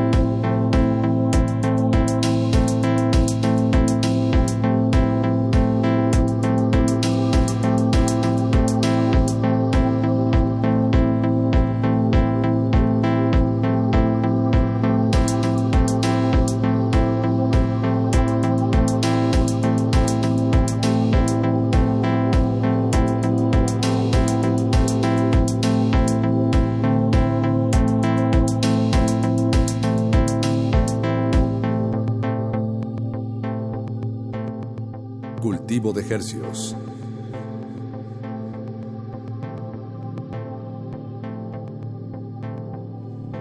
Estamos con Leslie García escuchando Moonrise. Moonrise, eh, que está publicado bajo el alias, por así decirle, de Micro-Ohm o Micro Micro Sí. Micro eh, Leslie, me- algo que nos parece muy interesante y te, te incluyo a ti Apache porque ya lo platicamos, entonces no, no estoy metiendo palabras en tu boca. No, no. Es que eh, tu música eh, par- parte de, bueno, así la, así la entiendo yo, es lo, lo, lo más, ¿cómo decirlo? Lo, lo que más me, me- me llama la atención es el proceso, ¿no? Sí. Más que el resultado final. O sea, el resultado final es, eh, no, no, no es que no importe ni nada, pero la, la belleza es, eh, bueno, la, de, de la apreciación estética para mí está en, en cómo diseñas estos procesos o, o secuencias lógicas que, que tú te sacas de la manga Sí. este, por, por tus propias eh, inquietudes Intereses, y, e intereses. ajá. Como generar música a partir de plantas o generar este instrumentos secuenciadores análogos o Sí. trabajar con bacterias. Este, to- todo eso me parece muy interesante. Y, y por lo mismo, por- o por esa misma naturaleza, eh, pues tu, tu música vive en unos ámbitos o en unos mundos, por así llamarle, dif- diferentes a los que Apache y yo solemos eh, tratar en este espacio, ¿no? Normalmente Sí. hablamos con bandas o productores que, Que van a tocar que este van a to- que, se- semana. que, ajá, que van a tocar o que están que tienen promotores, que tienen Pero managers, también que tienes una tienen- tocada la próxima No, sí, sí. semana, ¿eh? No, no, Sí. no, no, pero, pero digo, sí, sí, sí. O sea, digo, Ahorita- eh, ahorita damos más detalles. Damos más detalles. Pero y bueno, y digo, tienes este trabajo que está en Static Records, o sea, sí, vaya, sí, sí, es, sí estás como, po- podríamos considerarte pues, una música, una compositora eh, Experimental. experimental. Sí. Eh, y, y me da mucha curiosidad sobre cómo percibes tú el- la manera en la que debes compartir tu obra, es decir, eh, o publicarla, porque pa- para una banda, por ejemplo, con los que hablamos hace unos momentos, Bobui, pues ellos graban el sencillo, este, tal vez lo, lo comparten con algunos promotores, eh, consiguen fechas en medios, hacen toda la promoción, el flyer. eh, y tu- tus proyectos han llegado muy muy lejos, Brasil, España, Londres, este, la mitad de la República, pero pero tú te has abierto otros caminos, eh, sin duda. Entonces, ¿tú cómo nos puedes explicar eso? ¿O cómo te lo explicas a ti? Sí, bueno. Saludos. Es, es- es un, es un tema interesante porque es justo como el, esta cuestión del, de los escenarios, ¿no? Em, creo que la mayoría de mi trabajo está como dentro del espectro de lo que es el arte sonoro y el arte sonoro pues convive muchas veces con espacios más de galería o como eh, de culto, ¿no? Que le llaman como donde unos cuatro o cinco individuos van y escuchan el, el ruido que estás haciendo y, Y luego pasan otros cuatro y luego pasan otros a eso. a hacer y a lo mejor ellos van a hacer ruido también Exacto. en esa misma noche no y, y es algo que tengo muchos años haciendo se empecé a hacer ese tipo como de trabajo en el 2003 en Tijuana entonces ya es como digamos casi 16 años trabajando en ese territorio y en esos espacios. Y eh, pues los espacios del arte son muy distintos a los espacios de la música y yo he tenido suerte de poder convivir en ambos espacios ¿no? entonces sí con estos materiales pues eh, he participado en muchos festivales de música nueva que le llaman eh, como el, el Vancouver New Music Festival o Nuevas Frecuencias en Brasil donde es más como esta cuestión de, de, de construir la música como tal y buscar ese como metalenguaje de lo que el sonido puede generar en sí mismo. Por otro lado, eh, he estado produciendo otras cosas como el material que se publicó con Humor Rex, justo con Logar Decay, que es eh, el, el- un dúo que tengo con Paloma López de. Guadalajara. Y justo el, el 4 de abril tocamos con Logar Decay en 316, que es una cuestión mucho más ambient, mucho más eh, melódica. 4 de abril? 4 de abril, Próximo jueves. el próximo jueves. Yo creo que el próximo, la próxima semana regalamos boletos. No, no lo puedo decir ahorita porque no lo he confirmado con el foro, pero pero, pero sintonicen el lunes. Pero sí, vayan, que va a estar interesante ese, ese concierto. Y bueno, por ejemplo, con Logar DK pues hemos tenido otros espacios también para presentar eh, los proyectos. Estuvimos también con Hailey Tapes en Francia, que sacamos un par de materiales ahí. Entonces también ha, ha habido como esta posibilidad de ir de entre el arte sonoro a la música y de regreso y obviamente pues también están los espacios de instalación, ¿no? O sea, con Interspecifics, que es todo esto del bioarte y la biotecnología, tenemos varios EPs publicados, autopublicados, ¿no? Porque Claro. para eso no hemos encontrado... Para esto SoundCloud. en Spotify también lo pueden Ah, encontrar. Ah, SoundCloud, bueno, guau, guau. eh, iTunes Store, ahí está, por si quieren bajar un material. Y porque no hay no hay no, es- no hay muchos espacios donde pueda convivir no bueno digamos donde pueda orbitar alrededor de cosas similares no Es, es complejo porque, por ejemplo, con ese proyecto hemos tocado en Club Transmedial en Berlín un par de veces y es un festival que tiene una parte como nocturna de club súper fuerte, pero también tiene una parte experimental electrónica como muy marcada, ¿no? Que es un festival que se viene siendo desde los noventas. Entonces, eh, puede convivir en esos espacios, pero a lo mejor ya la estructura como de la música en términos de cómo promover comercialmente ese proyecto es un poco más complejo y nos ha sido más cómodo eh, autopublicar ese tipo de materiales. Claro. Eh, Leslie, sumaría a esta, pues no es explicación, pero este, pues este abanico de posibilidades que nos das de cómo mover pues proyectos, sumaría la cuestión de, de los de los talleres, de cómo Claro. La uno- educación. ajá, cómo uno pues, Compartir. comparte lo que está haciendo y cómo lo hace. Por ejemplo, mañana mismo vas a estar en el SAE Institute, eh, ahí, ahí en la colonia Condesa. Ajá, eh, eh, sobre circuito interior Exacto. Sí. Vas a estar dando una charla, ¿no? En el marco de Ruidosa. Sí. ¿Qué, qué- a qué horas es? Este, danos, danos unos detalles ahí. Empezamos a las 4 de la tarde con una charla sobre Oris Level, que es un- una disquera femenina que surge aquí en la Ciudad de México justamente después de un proceso interesante que tuvimos con Mutec. Eh, hicimos un taller y se hizo una convocatoria de creadoras femeninas, mujeres, no binarias, trans, y tuvimos una respuesta súper interesante y ese grupo se está afianzando ahora como una disquera independiente, ¿no? Entonces vamos a tener un primer showcase, vamos a presentar todas las anteriores y su migage. Eh, y antes de eso vamos a tener una pequeña charla sobre el proyecto, como la misión, quiénes están participando, hacia dónde lo queremos llevar y cuáles son justamente las inspiraciones de, de ese proyecto. Este evento es gratuito. Exacto. Es mañana a las 4 de la tarde en José Vasconcelos 184 en la colonia Condesa en el SAE Institute.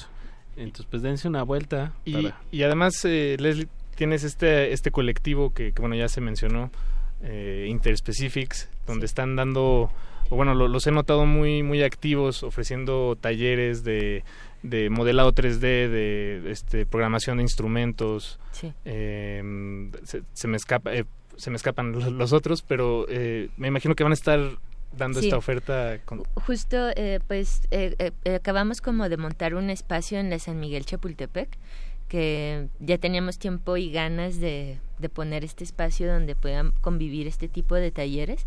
Y en la próxima semana, el lunes primero de abril, sacamos la segunda convocatoria de talleres que está, van a estar dedicados, vamos a tener un taller de producción dedicado solamente a chicas Bien. para principiantes donde vamos a analizar eh, como eh, orígenes de la producción en la música electrónica, vamos a hablar de arte sonoro, vamos a hablar de improvisación y bueno, la idea es que salgan con un proyecto armado. Vamos a tener el taller de electrónica para creativos y artistas y también es un taller súper completo donde tratamos de analizar todo el, el proceso de la electrónica como herramienta para producir ideas, instalaciones, instrumentos, Exacto. diferentes cosas. Bien. y eh, bueno, para los curiosos eh, que, que, que estén enganchados con este tema, Leslie, ¿dónde pueden contactarte o contactar al, Sí. al colectivo? En Facebook es como la, la manera más sencilla, Interspecifics, o Instagram arroba Interspecifics también, y ahí pueden encontrar este pues las ofertas de materiales y lo que estamos trabajando. Bien. Bien, Oye, bien. ¿Cómo pues- era el Instagram? Arroba qué, perdón. Interspecifics. Interspecifics. Eh, lamentablemente se nos está acabando el Sí. tiempo, Leslie. Y, Todo bien. Pero y me, gusta que, bueno, tenemos Sí. tiempo para otra canción, pero Una que fue más, más charla porque había mucha, mucha tela Sí. que cortar y digo, y todavía la hay. Hay bastante. ¿Con, con qué nos despedimos, Leslie? ¿Con qué otro Em, tema? Nos podemos despedir con Espectral, que es del, del próximo EP y sí, creo que pues, es uno bueno para ¿Es, salir. ¿Es uno que todavía no publicas o...? No, todavía no se publica, va a salir en las próximas semanas, también va a estar ahí en Spotify y Eso. iTunes Ay, y pues gracias por la... la Por ¿cómo la premisa. la- la- a ustedes. Pues- Muchas gracias. Algo que quieras agregar, Leslie, ya para despedirnos con, con música. Pues vayan mañana sea el 4 de abril 316 el showcase de Oris también para que conozcan los proyectos eh, que se están cocinando dentro de el label. Y, y nada escuchen la música por ahí. Pues Leslie, te quiero felicitar eh, aquí en la radio pública de Radio UNAM eh, por pues pues este, como lo dije hace rato, como este abanico de, de, de vertientes en las que te estás involucrando y, y, pues adelante, la gente que esté interesada, pues acérquense y pues hay que hay que darle, hay que darle para adelante, hay que dar muchas excusas. gracias Pues por muchas el gracias. Leslie. Eso, pues vámonos con es también de Microohm, Sí. este este tema se llama Espectral. Y con eso nos despedimos de este cultivo de ejercios. Quédense- Por, por favor, no Sí, le sí, cambien, sí. porque de 10 a 11 los glaciares nos van a dar un rico surtido del recién fallecido Scott Walker. Entonces no le cambie, va a estar increíble. Cultivo de hercios.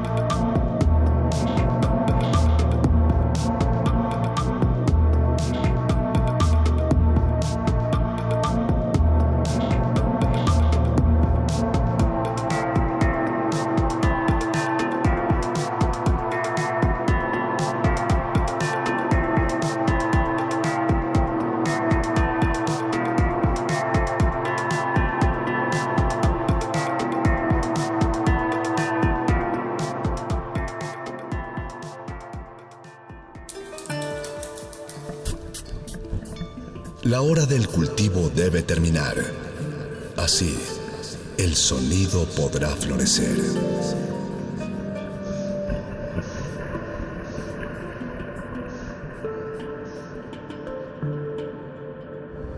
Resistencia modulada.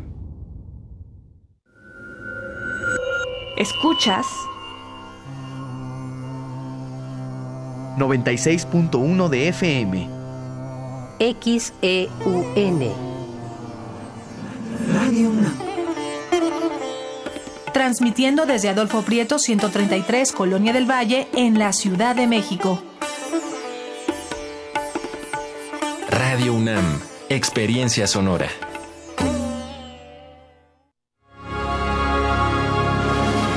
Cuando era niño, la delincuencia lo arrancó del cuidado paterno. La vida lo endureció con más deseos de venganza y la noche le ofrecerá la oportunidad para cobrársela. ¿Te suena? No, porque esta historia no la has escuchado nunca. Aún.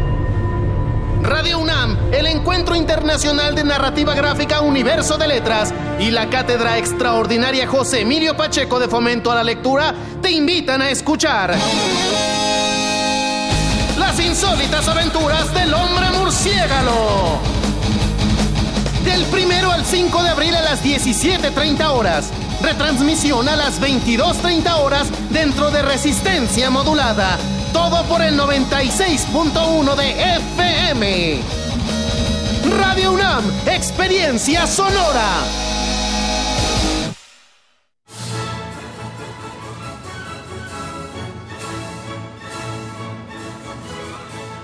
Escuchar una partitura de quien la escribió es un regalo.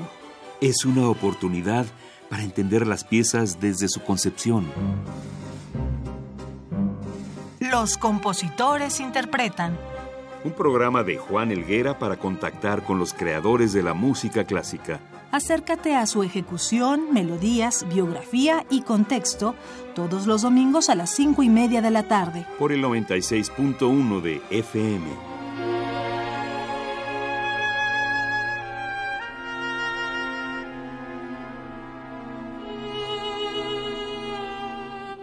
Radio UNAM, Experiencia Sonora.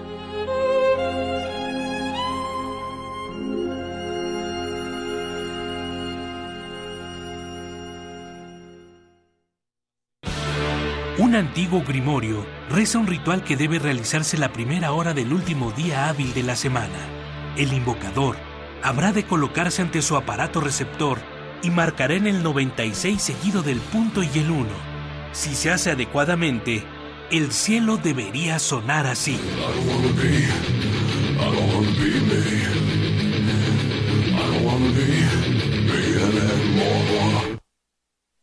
Carpe Noctem, el refugio sonoro para la cultura gótica. Viernes a las 0 horas por el 96.1 de FM. Radio UNAM, experiencia sonora. Resistencia modulada.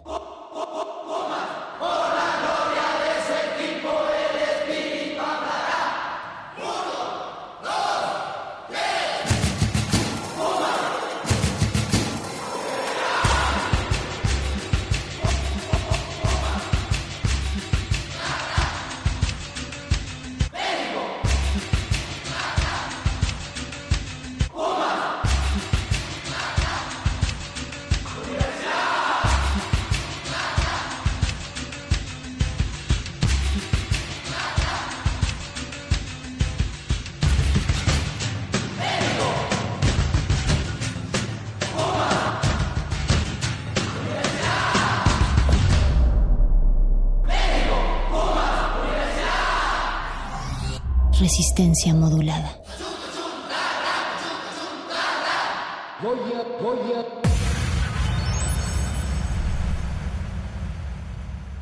Hola, soy Ferraz, productor venezolano residenciado en la Ciudad de México y acabo de lanzar mi nuevo sencillo Turista y lo escuchas acá por Resistencia Modulada de Radio UNAM.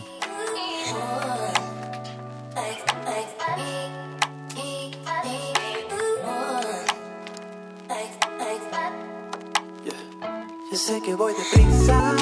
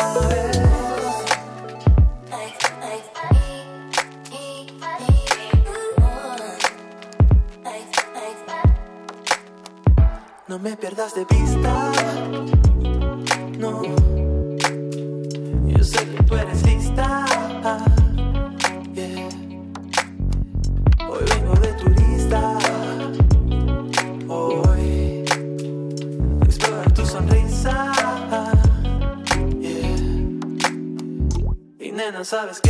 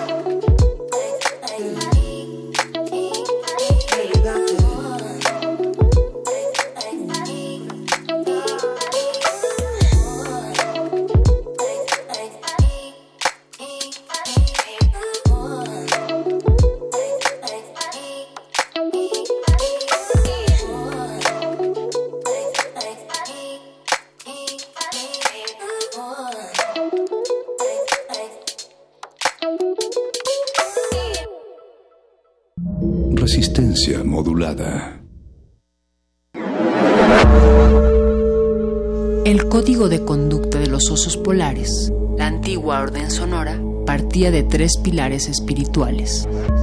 La monotonía no aplica si trabajas con tus amigos. La música pierde su género Si suena toda en el mismo lugar.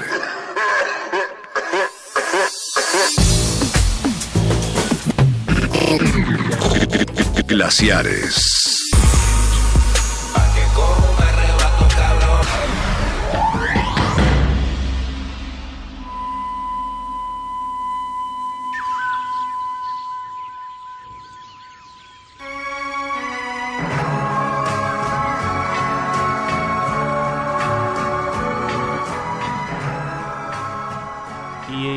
Pasado viernes 24 de marzo de 2019, a la edad de 76 años, fallece Noel Scott Angel, mejor conocido como Scott Walker. Bienvenidos a Glaciares.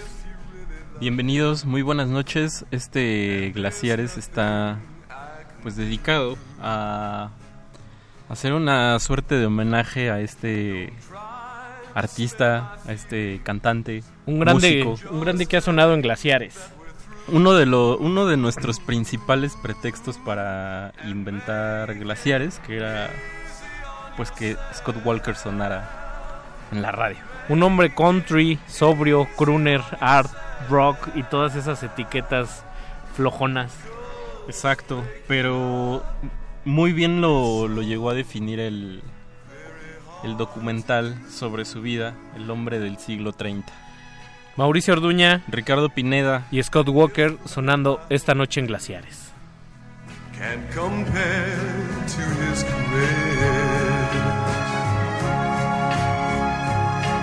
No words of consolation will make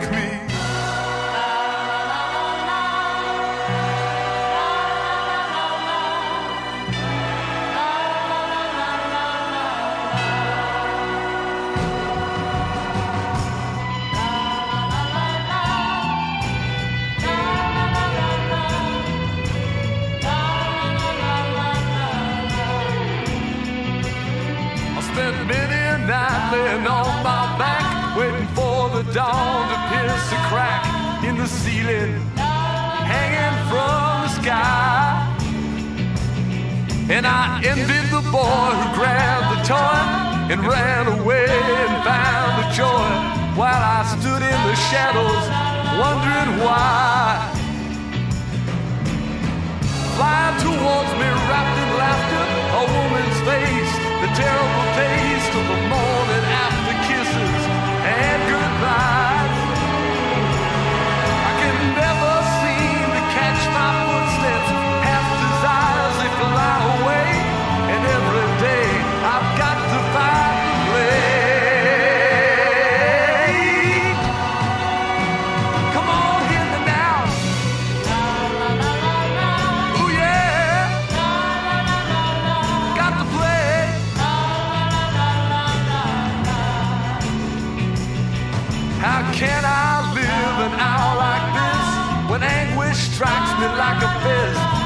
nakedness exposed, and I, can't stand.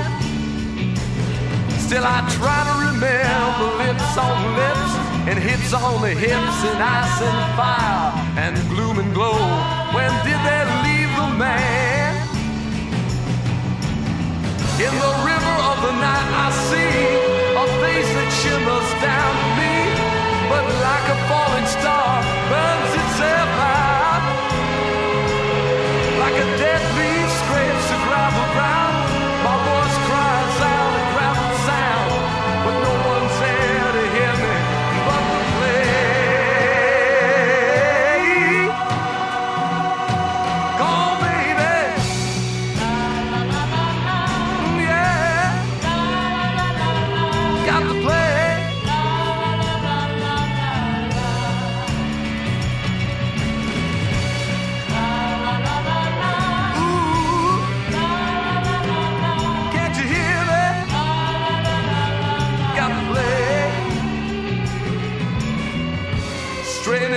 To see.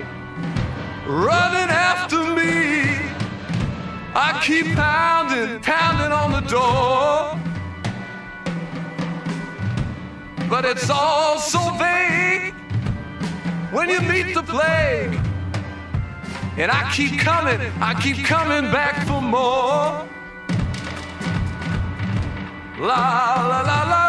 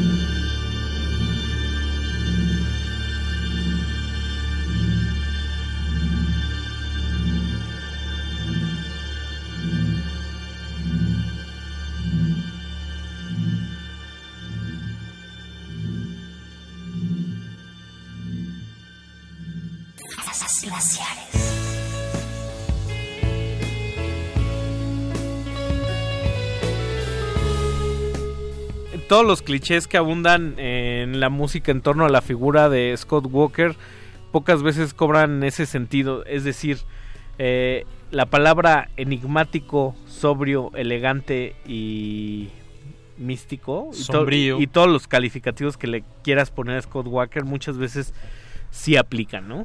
Sí, y, y sobre todo un personaje pues muy contrastante en el sentido de que empezó como, como un, un tipo guapo, eh, en un grupo pop, ¿no? De estos de los 60.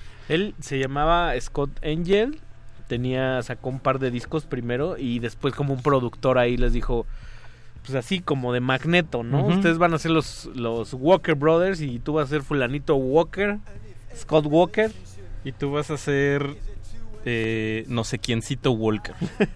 Entonces ni eran ni hermanos ni nada. Y por ahí hay una biografía de Rob Young, este editor de la revista Wire, dedicado a, a precisamente a la vida y obra de, de Scott Walker. Y hay un capítulo donde es donde en una entrevista Scott narra toda esa época de la primera mitad de los 60 en la que decía es que tiene que haber esa ruptura de lo edulcorado y romántico que se ve en la época de los 60 y, y de, la, de la onda de la estrella. Dice, para mí no fue nada disfrutable. Re- recuerda un pasaje en el que están ellos en backstage Ajá. y por una pequeña ventana quiere entrar una fan, ¿no? Y rompe el vidrio y se rasga la mano y se la abre y entra y, y le, le arranca un pedazo de cabello a Scott y dice ver esa escena con cabellos míos en la mano de otra persona Con y sangre. vidrios rotos dicen será súper terrorífica no Claro. y entonces cuando uno ve estas películas como la de A Hard Day Night de los Beatles pues cree que, que es chévere Es padrísimo. sí que es padrísimo Pues él, él mismo lo llegó a decir, Scott, en palabras de Scott, él, él llegó a decir que no. que él sintió que no tenía el temperamento para sobrellevar la fama y, y todas estas cosas, ¿no? Que implica pues, el éxito, la fama, el, estar en los medios, ¿no? Y mientras sucedía todo eso, eh, Scott fue como gestando también una personalidad ahí muy, muy rara. O sea, empezó a alimentar este mito del artista místico porque era el guapo, era el callado. El- se empezó a poner gafas en lugar donde no había que ponerse gafas. Entonces ya el sabes que no daba entrevistas. no da entrevistas y empezó sobre todo a adentrarse mucho con la literatura y el existencialismo con los franceses sobre todo Con- sobre todo con Sartre, ¿no?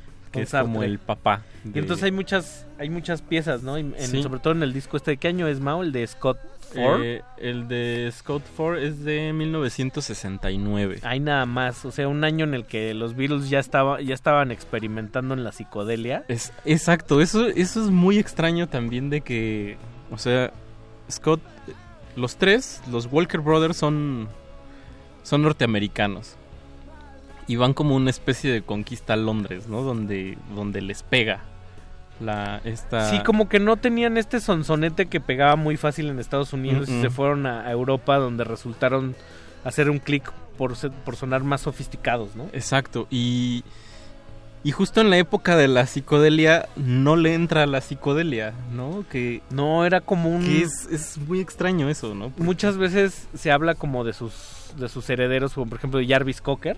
Sí. Era como una especie de Jarvis Cocker de Rafael, Ajá. pero totalmente en serio, o sea, no no había Sí. no había Aquí no había parafernalia. No, no, no. La única parafernalia que empezó él a construir y en lo que se gastaba su buena lana era en pagar orquestas y jugar con el estudio. Y esta primera canción con la que empezamos el Glaciares de esta noche, de Plague, Ajá. fue un sencillo de 1965. Su segundo sencillo, me parece. Como su segundo sencillo y venía Jackie del otro lado. que Jackie es como su primer hit. E- Exacto. Entonces fue como el segundo sencillo antes de grabar su primer long player y ya se oía este juego con con el paneo. Claro. O sea, la última parte de The Plague es este juego de que de repente está sonando una orquesta como muy deliciosa, estereofónica de un en las bocinas y de repente le mata un canal Ajá. y de repente le está sonando su voz limpia en el otro y Sí. de- luego mata a la orquesta y queda Exacto. su voz prístina ahí, ¿no? Digamos, el estudio usado como herramienta. Como herramienta musical Exacto. también. Y luego amarramos con The Electricians, de, que, que es también muy atípica porque es como el regreso de los Walker Brothers, ya sin esta presión de vamos a ser famositos ni nada. Es de 1978 y lo agarra en una carrera, mm, en un momento muy raro de la carrera de Scott en el que pues primero se hace famoso, luego tiene un hijo, se retira, se va a Europa, luego empieza a decaer y sus discos dejan de venderse, se convierte como de alguna manera en un artista medio irrelevante. Sí. y cae en el alcoholismo un poco y justo él es ese él huye de la fama y al huir de la fama añora la fama, ¿no? Y, Exacto. Y no puede lidiar con eso. Pero también es una decisión, pues, atípica, yo creo que en... Sobre todo en la industria musical, como... Como evadir el confort del éxito, porque yo creo que tenía todo para... Quizás tenía todo para pagarse en ese terreno Pero de le lo pop. faltaban los hits, ¿no? Le faltaban los hits, pero pues sí, tomó una decisión bárbara que es arrojarse al abismo de, de crear, ¿no? Y, y yo creo que es también uno de los procesos creativos más interesantes en el mundo de la música, porque realmente eh, pues es, es eh, tu, tu quehacer eh, artístico, estos discos de, de de exploraciones así interminables en 10, o sea, casi sacaba discos casi 10 años, ¿no? Sí. Cada 10 años, perdón, Exacto. sacaba un disco, ¿no? Y todos esos 10 años lo, lo tallereaba, digamos, ¿no? Es, es un es un proyecto de champeano. Hay nada más.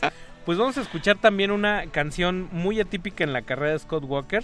Nos vamos a saltar un poco como de su etapa sesentera, esta elegante Ujú. y toda Pop- pop con soul y- Pero todavía no vamos a aterrizar en lo que de alguna manera los que saben Ajá. fue fue a donde fue a parar, ¿no? Exacto, y sobre todo vamos como con esta parte donde demuestra que, que su voz tiene un encanto singular, una profundidad Ahí- muy particular y que sabe cantar. Ahí, ahí se aplica totalmente el embrujo. Canta Exacto. con embrujo. O sea, yo no, embrujo. yo no puedo decirlo de otra, de otra manera.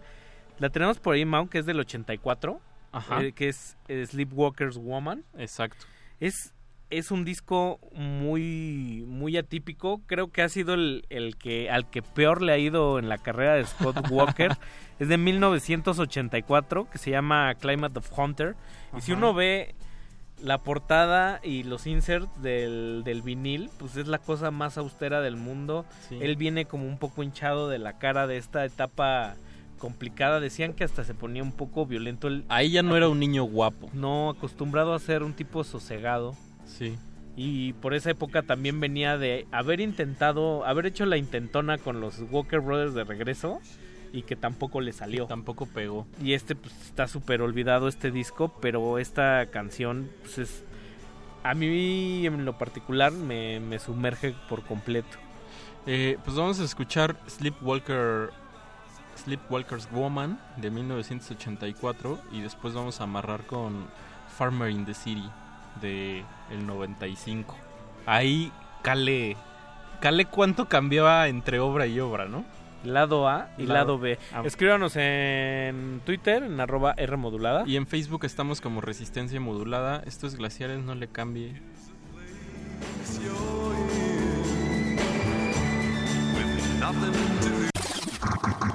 In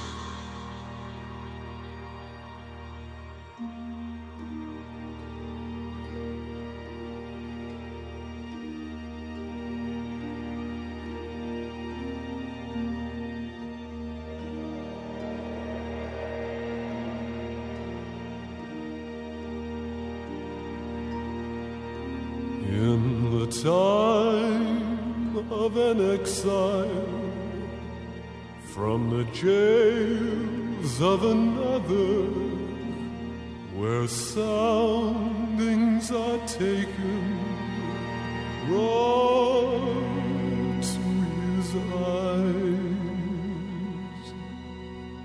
I have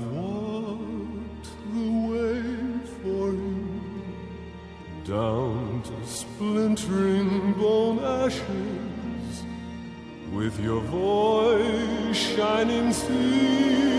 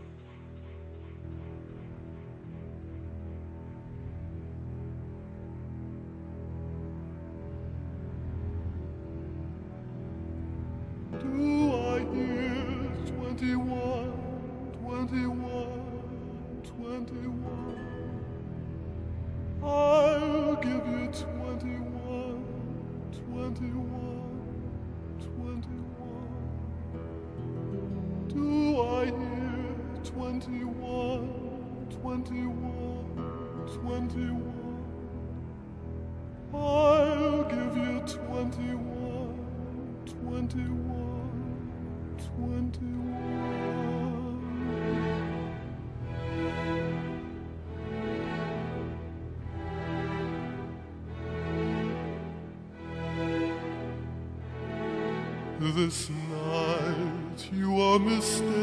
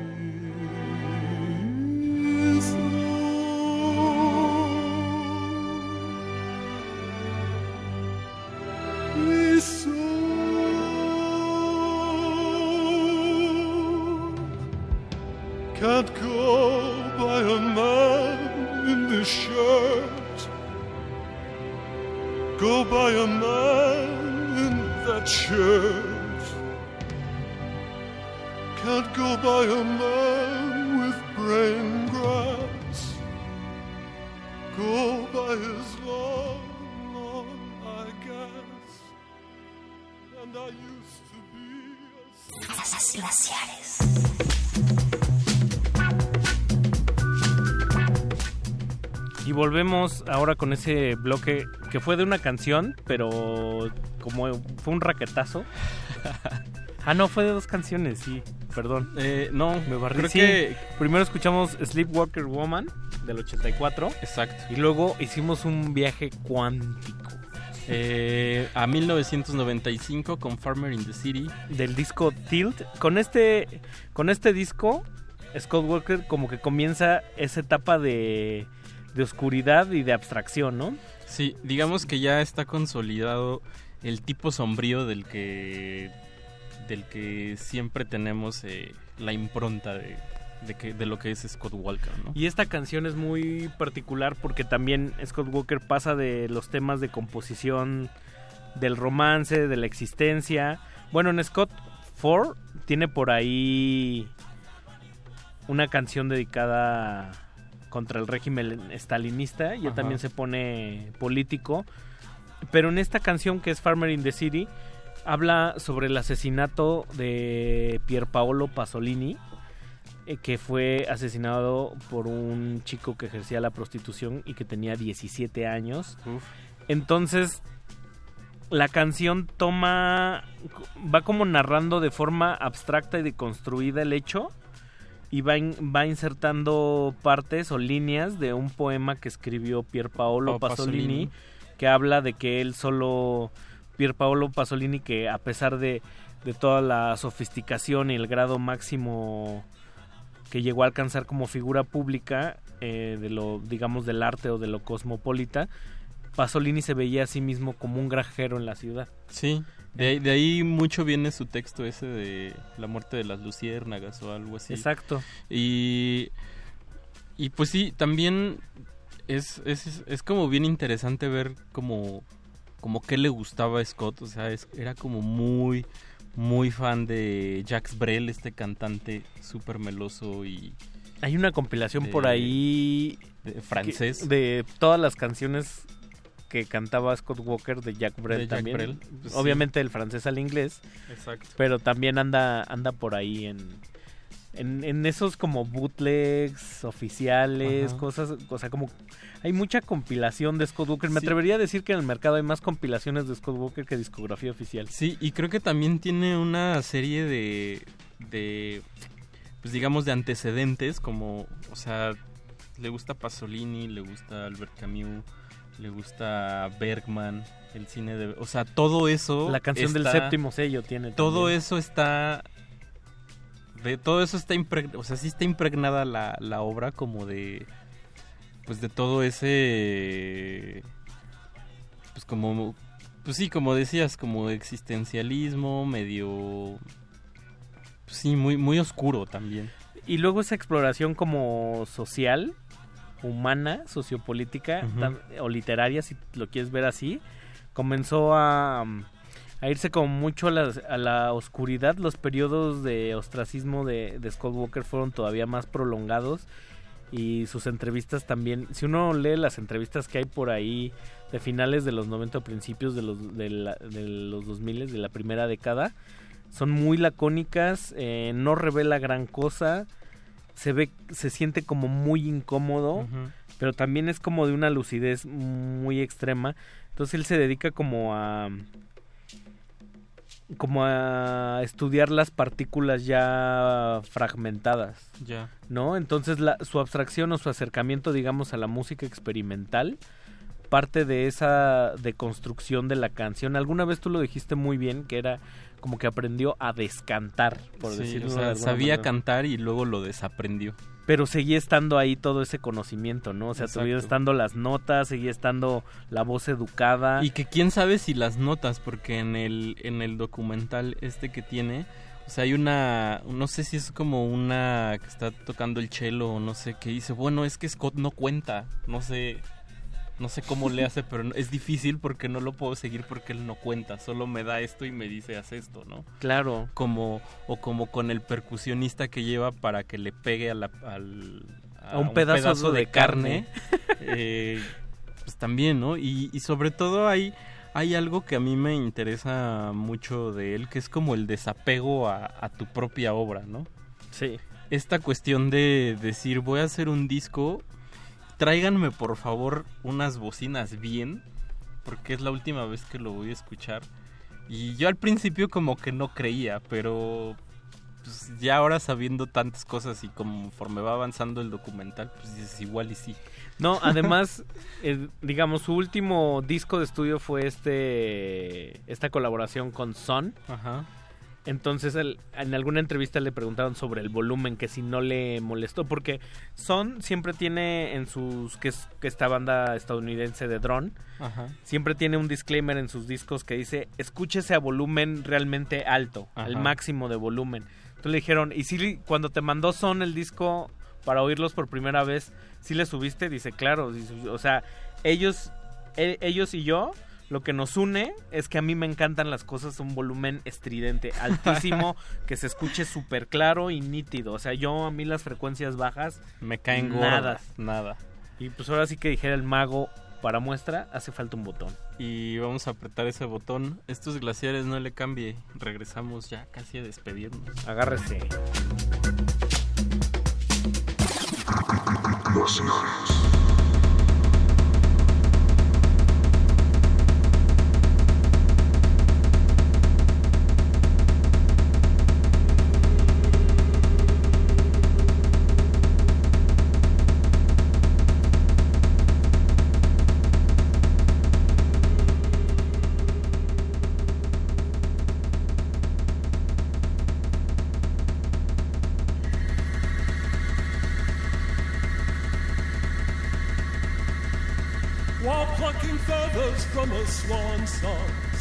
might gently press its thumbs against your eye.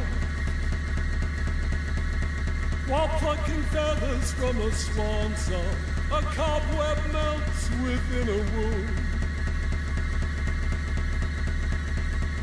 While plucking feathers from a swan song, an incontinent is singing Scarpia. While plucking feathers from a swan song.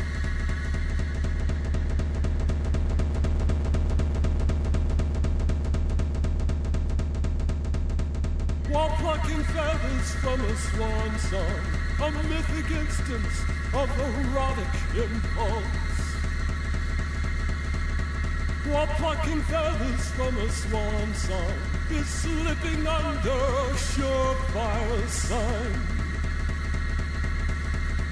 While plucking feathers from a swan song, Delaware Rodifers join the chittering surf. While plucking feathers from a swan song.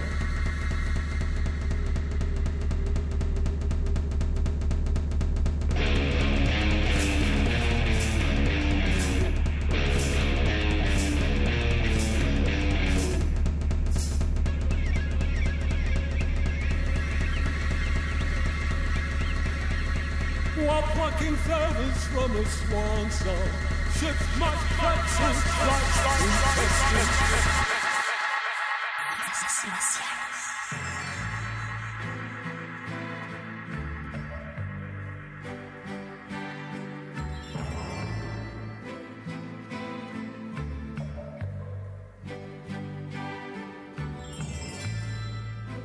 little clock stopped ticking now. We're swallowed in the stomach room. The only sound to tear the night comes from the man upstairs.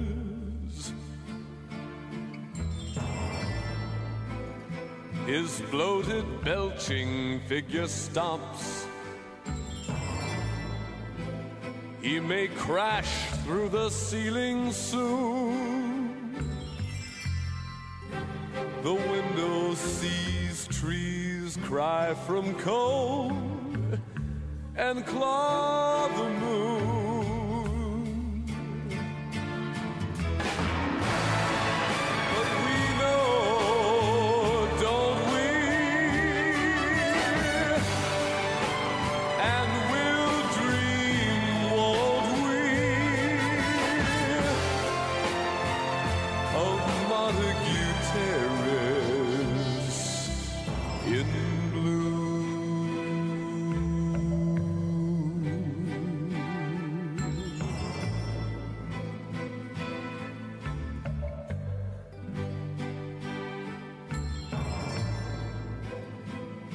Girl across the hall makes love. Her thoughts lay cold like shattered stone. Her thighs are full of tales to tell of all the nights she's known.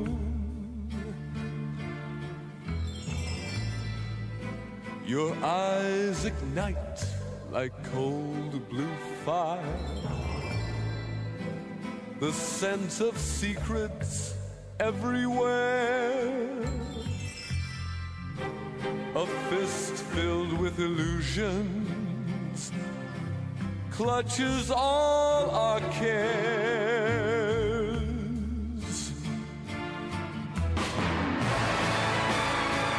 But we know,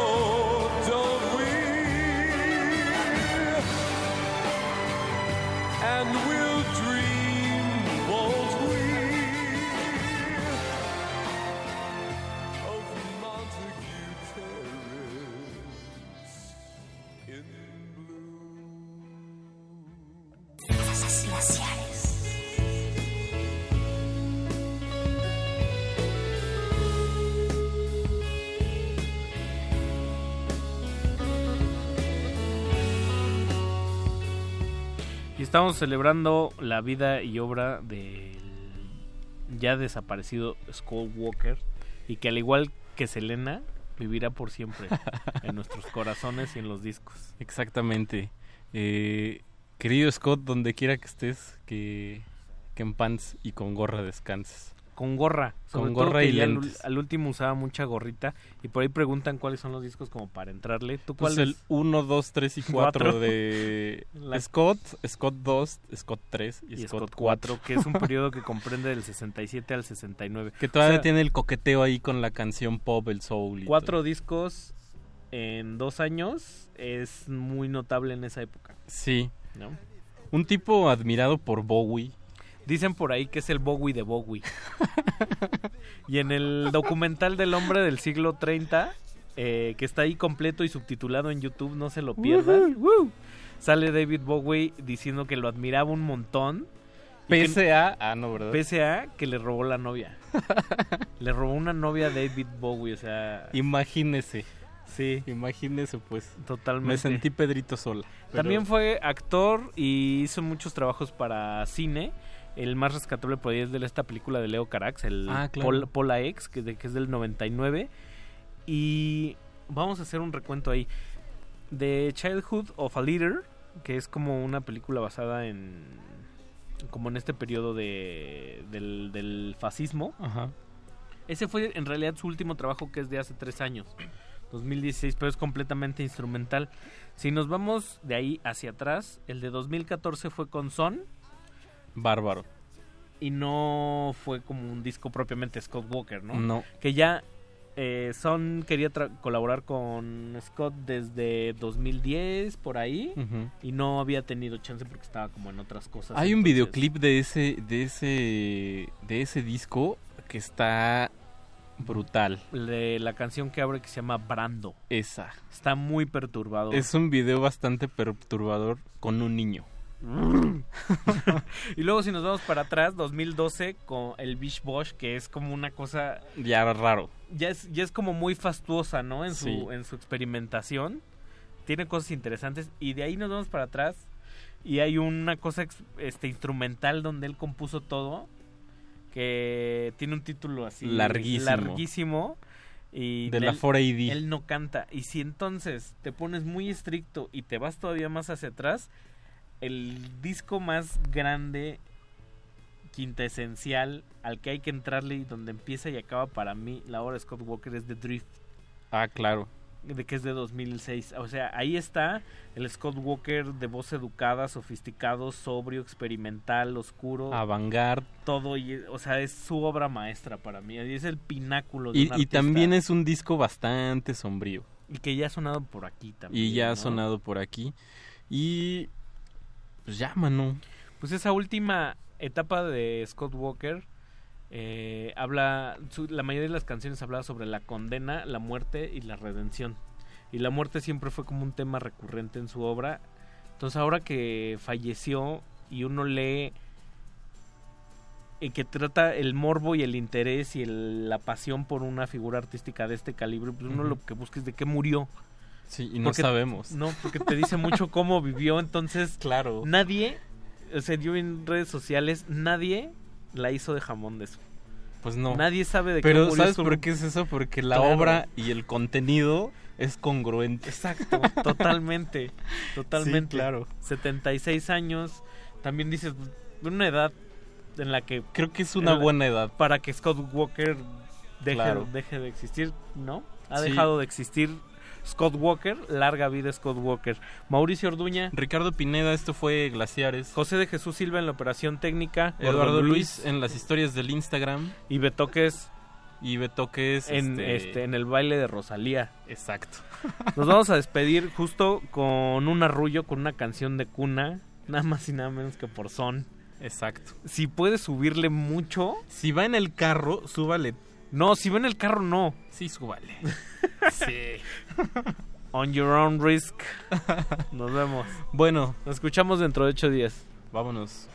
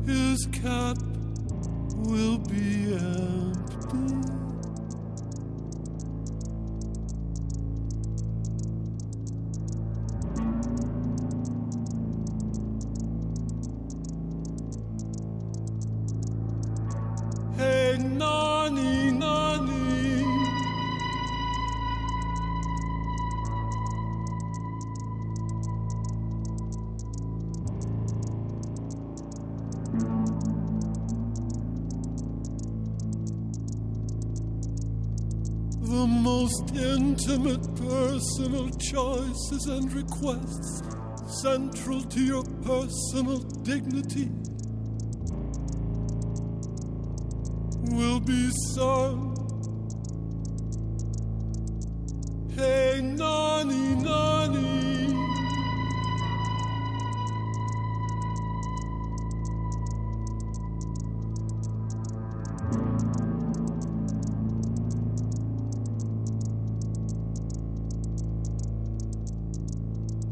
Why don't minstrels go from house to house, howling songs the way they used to?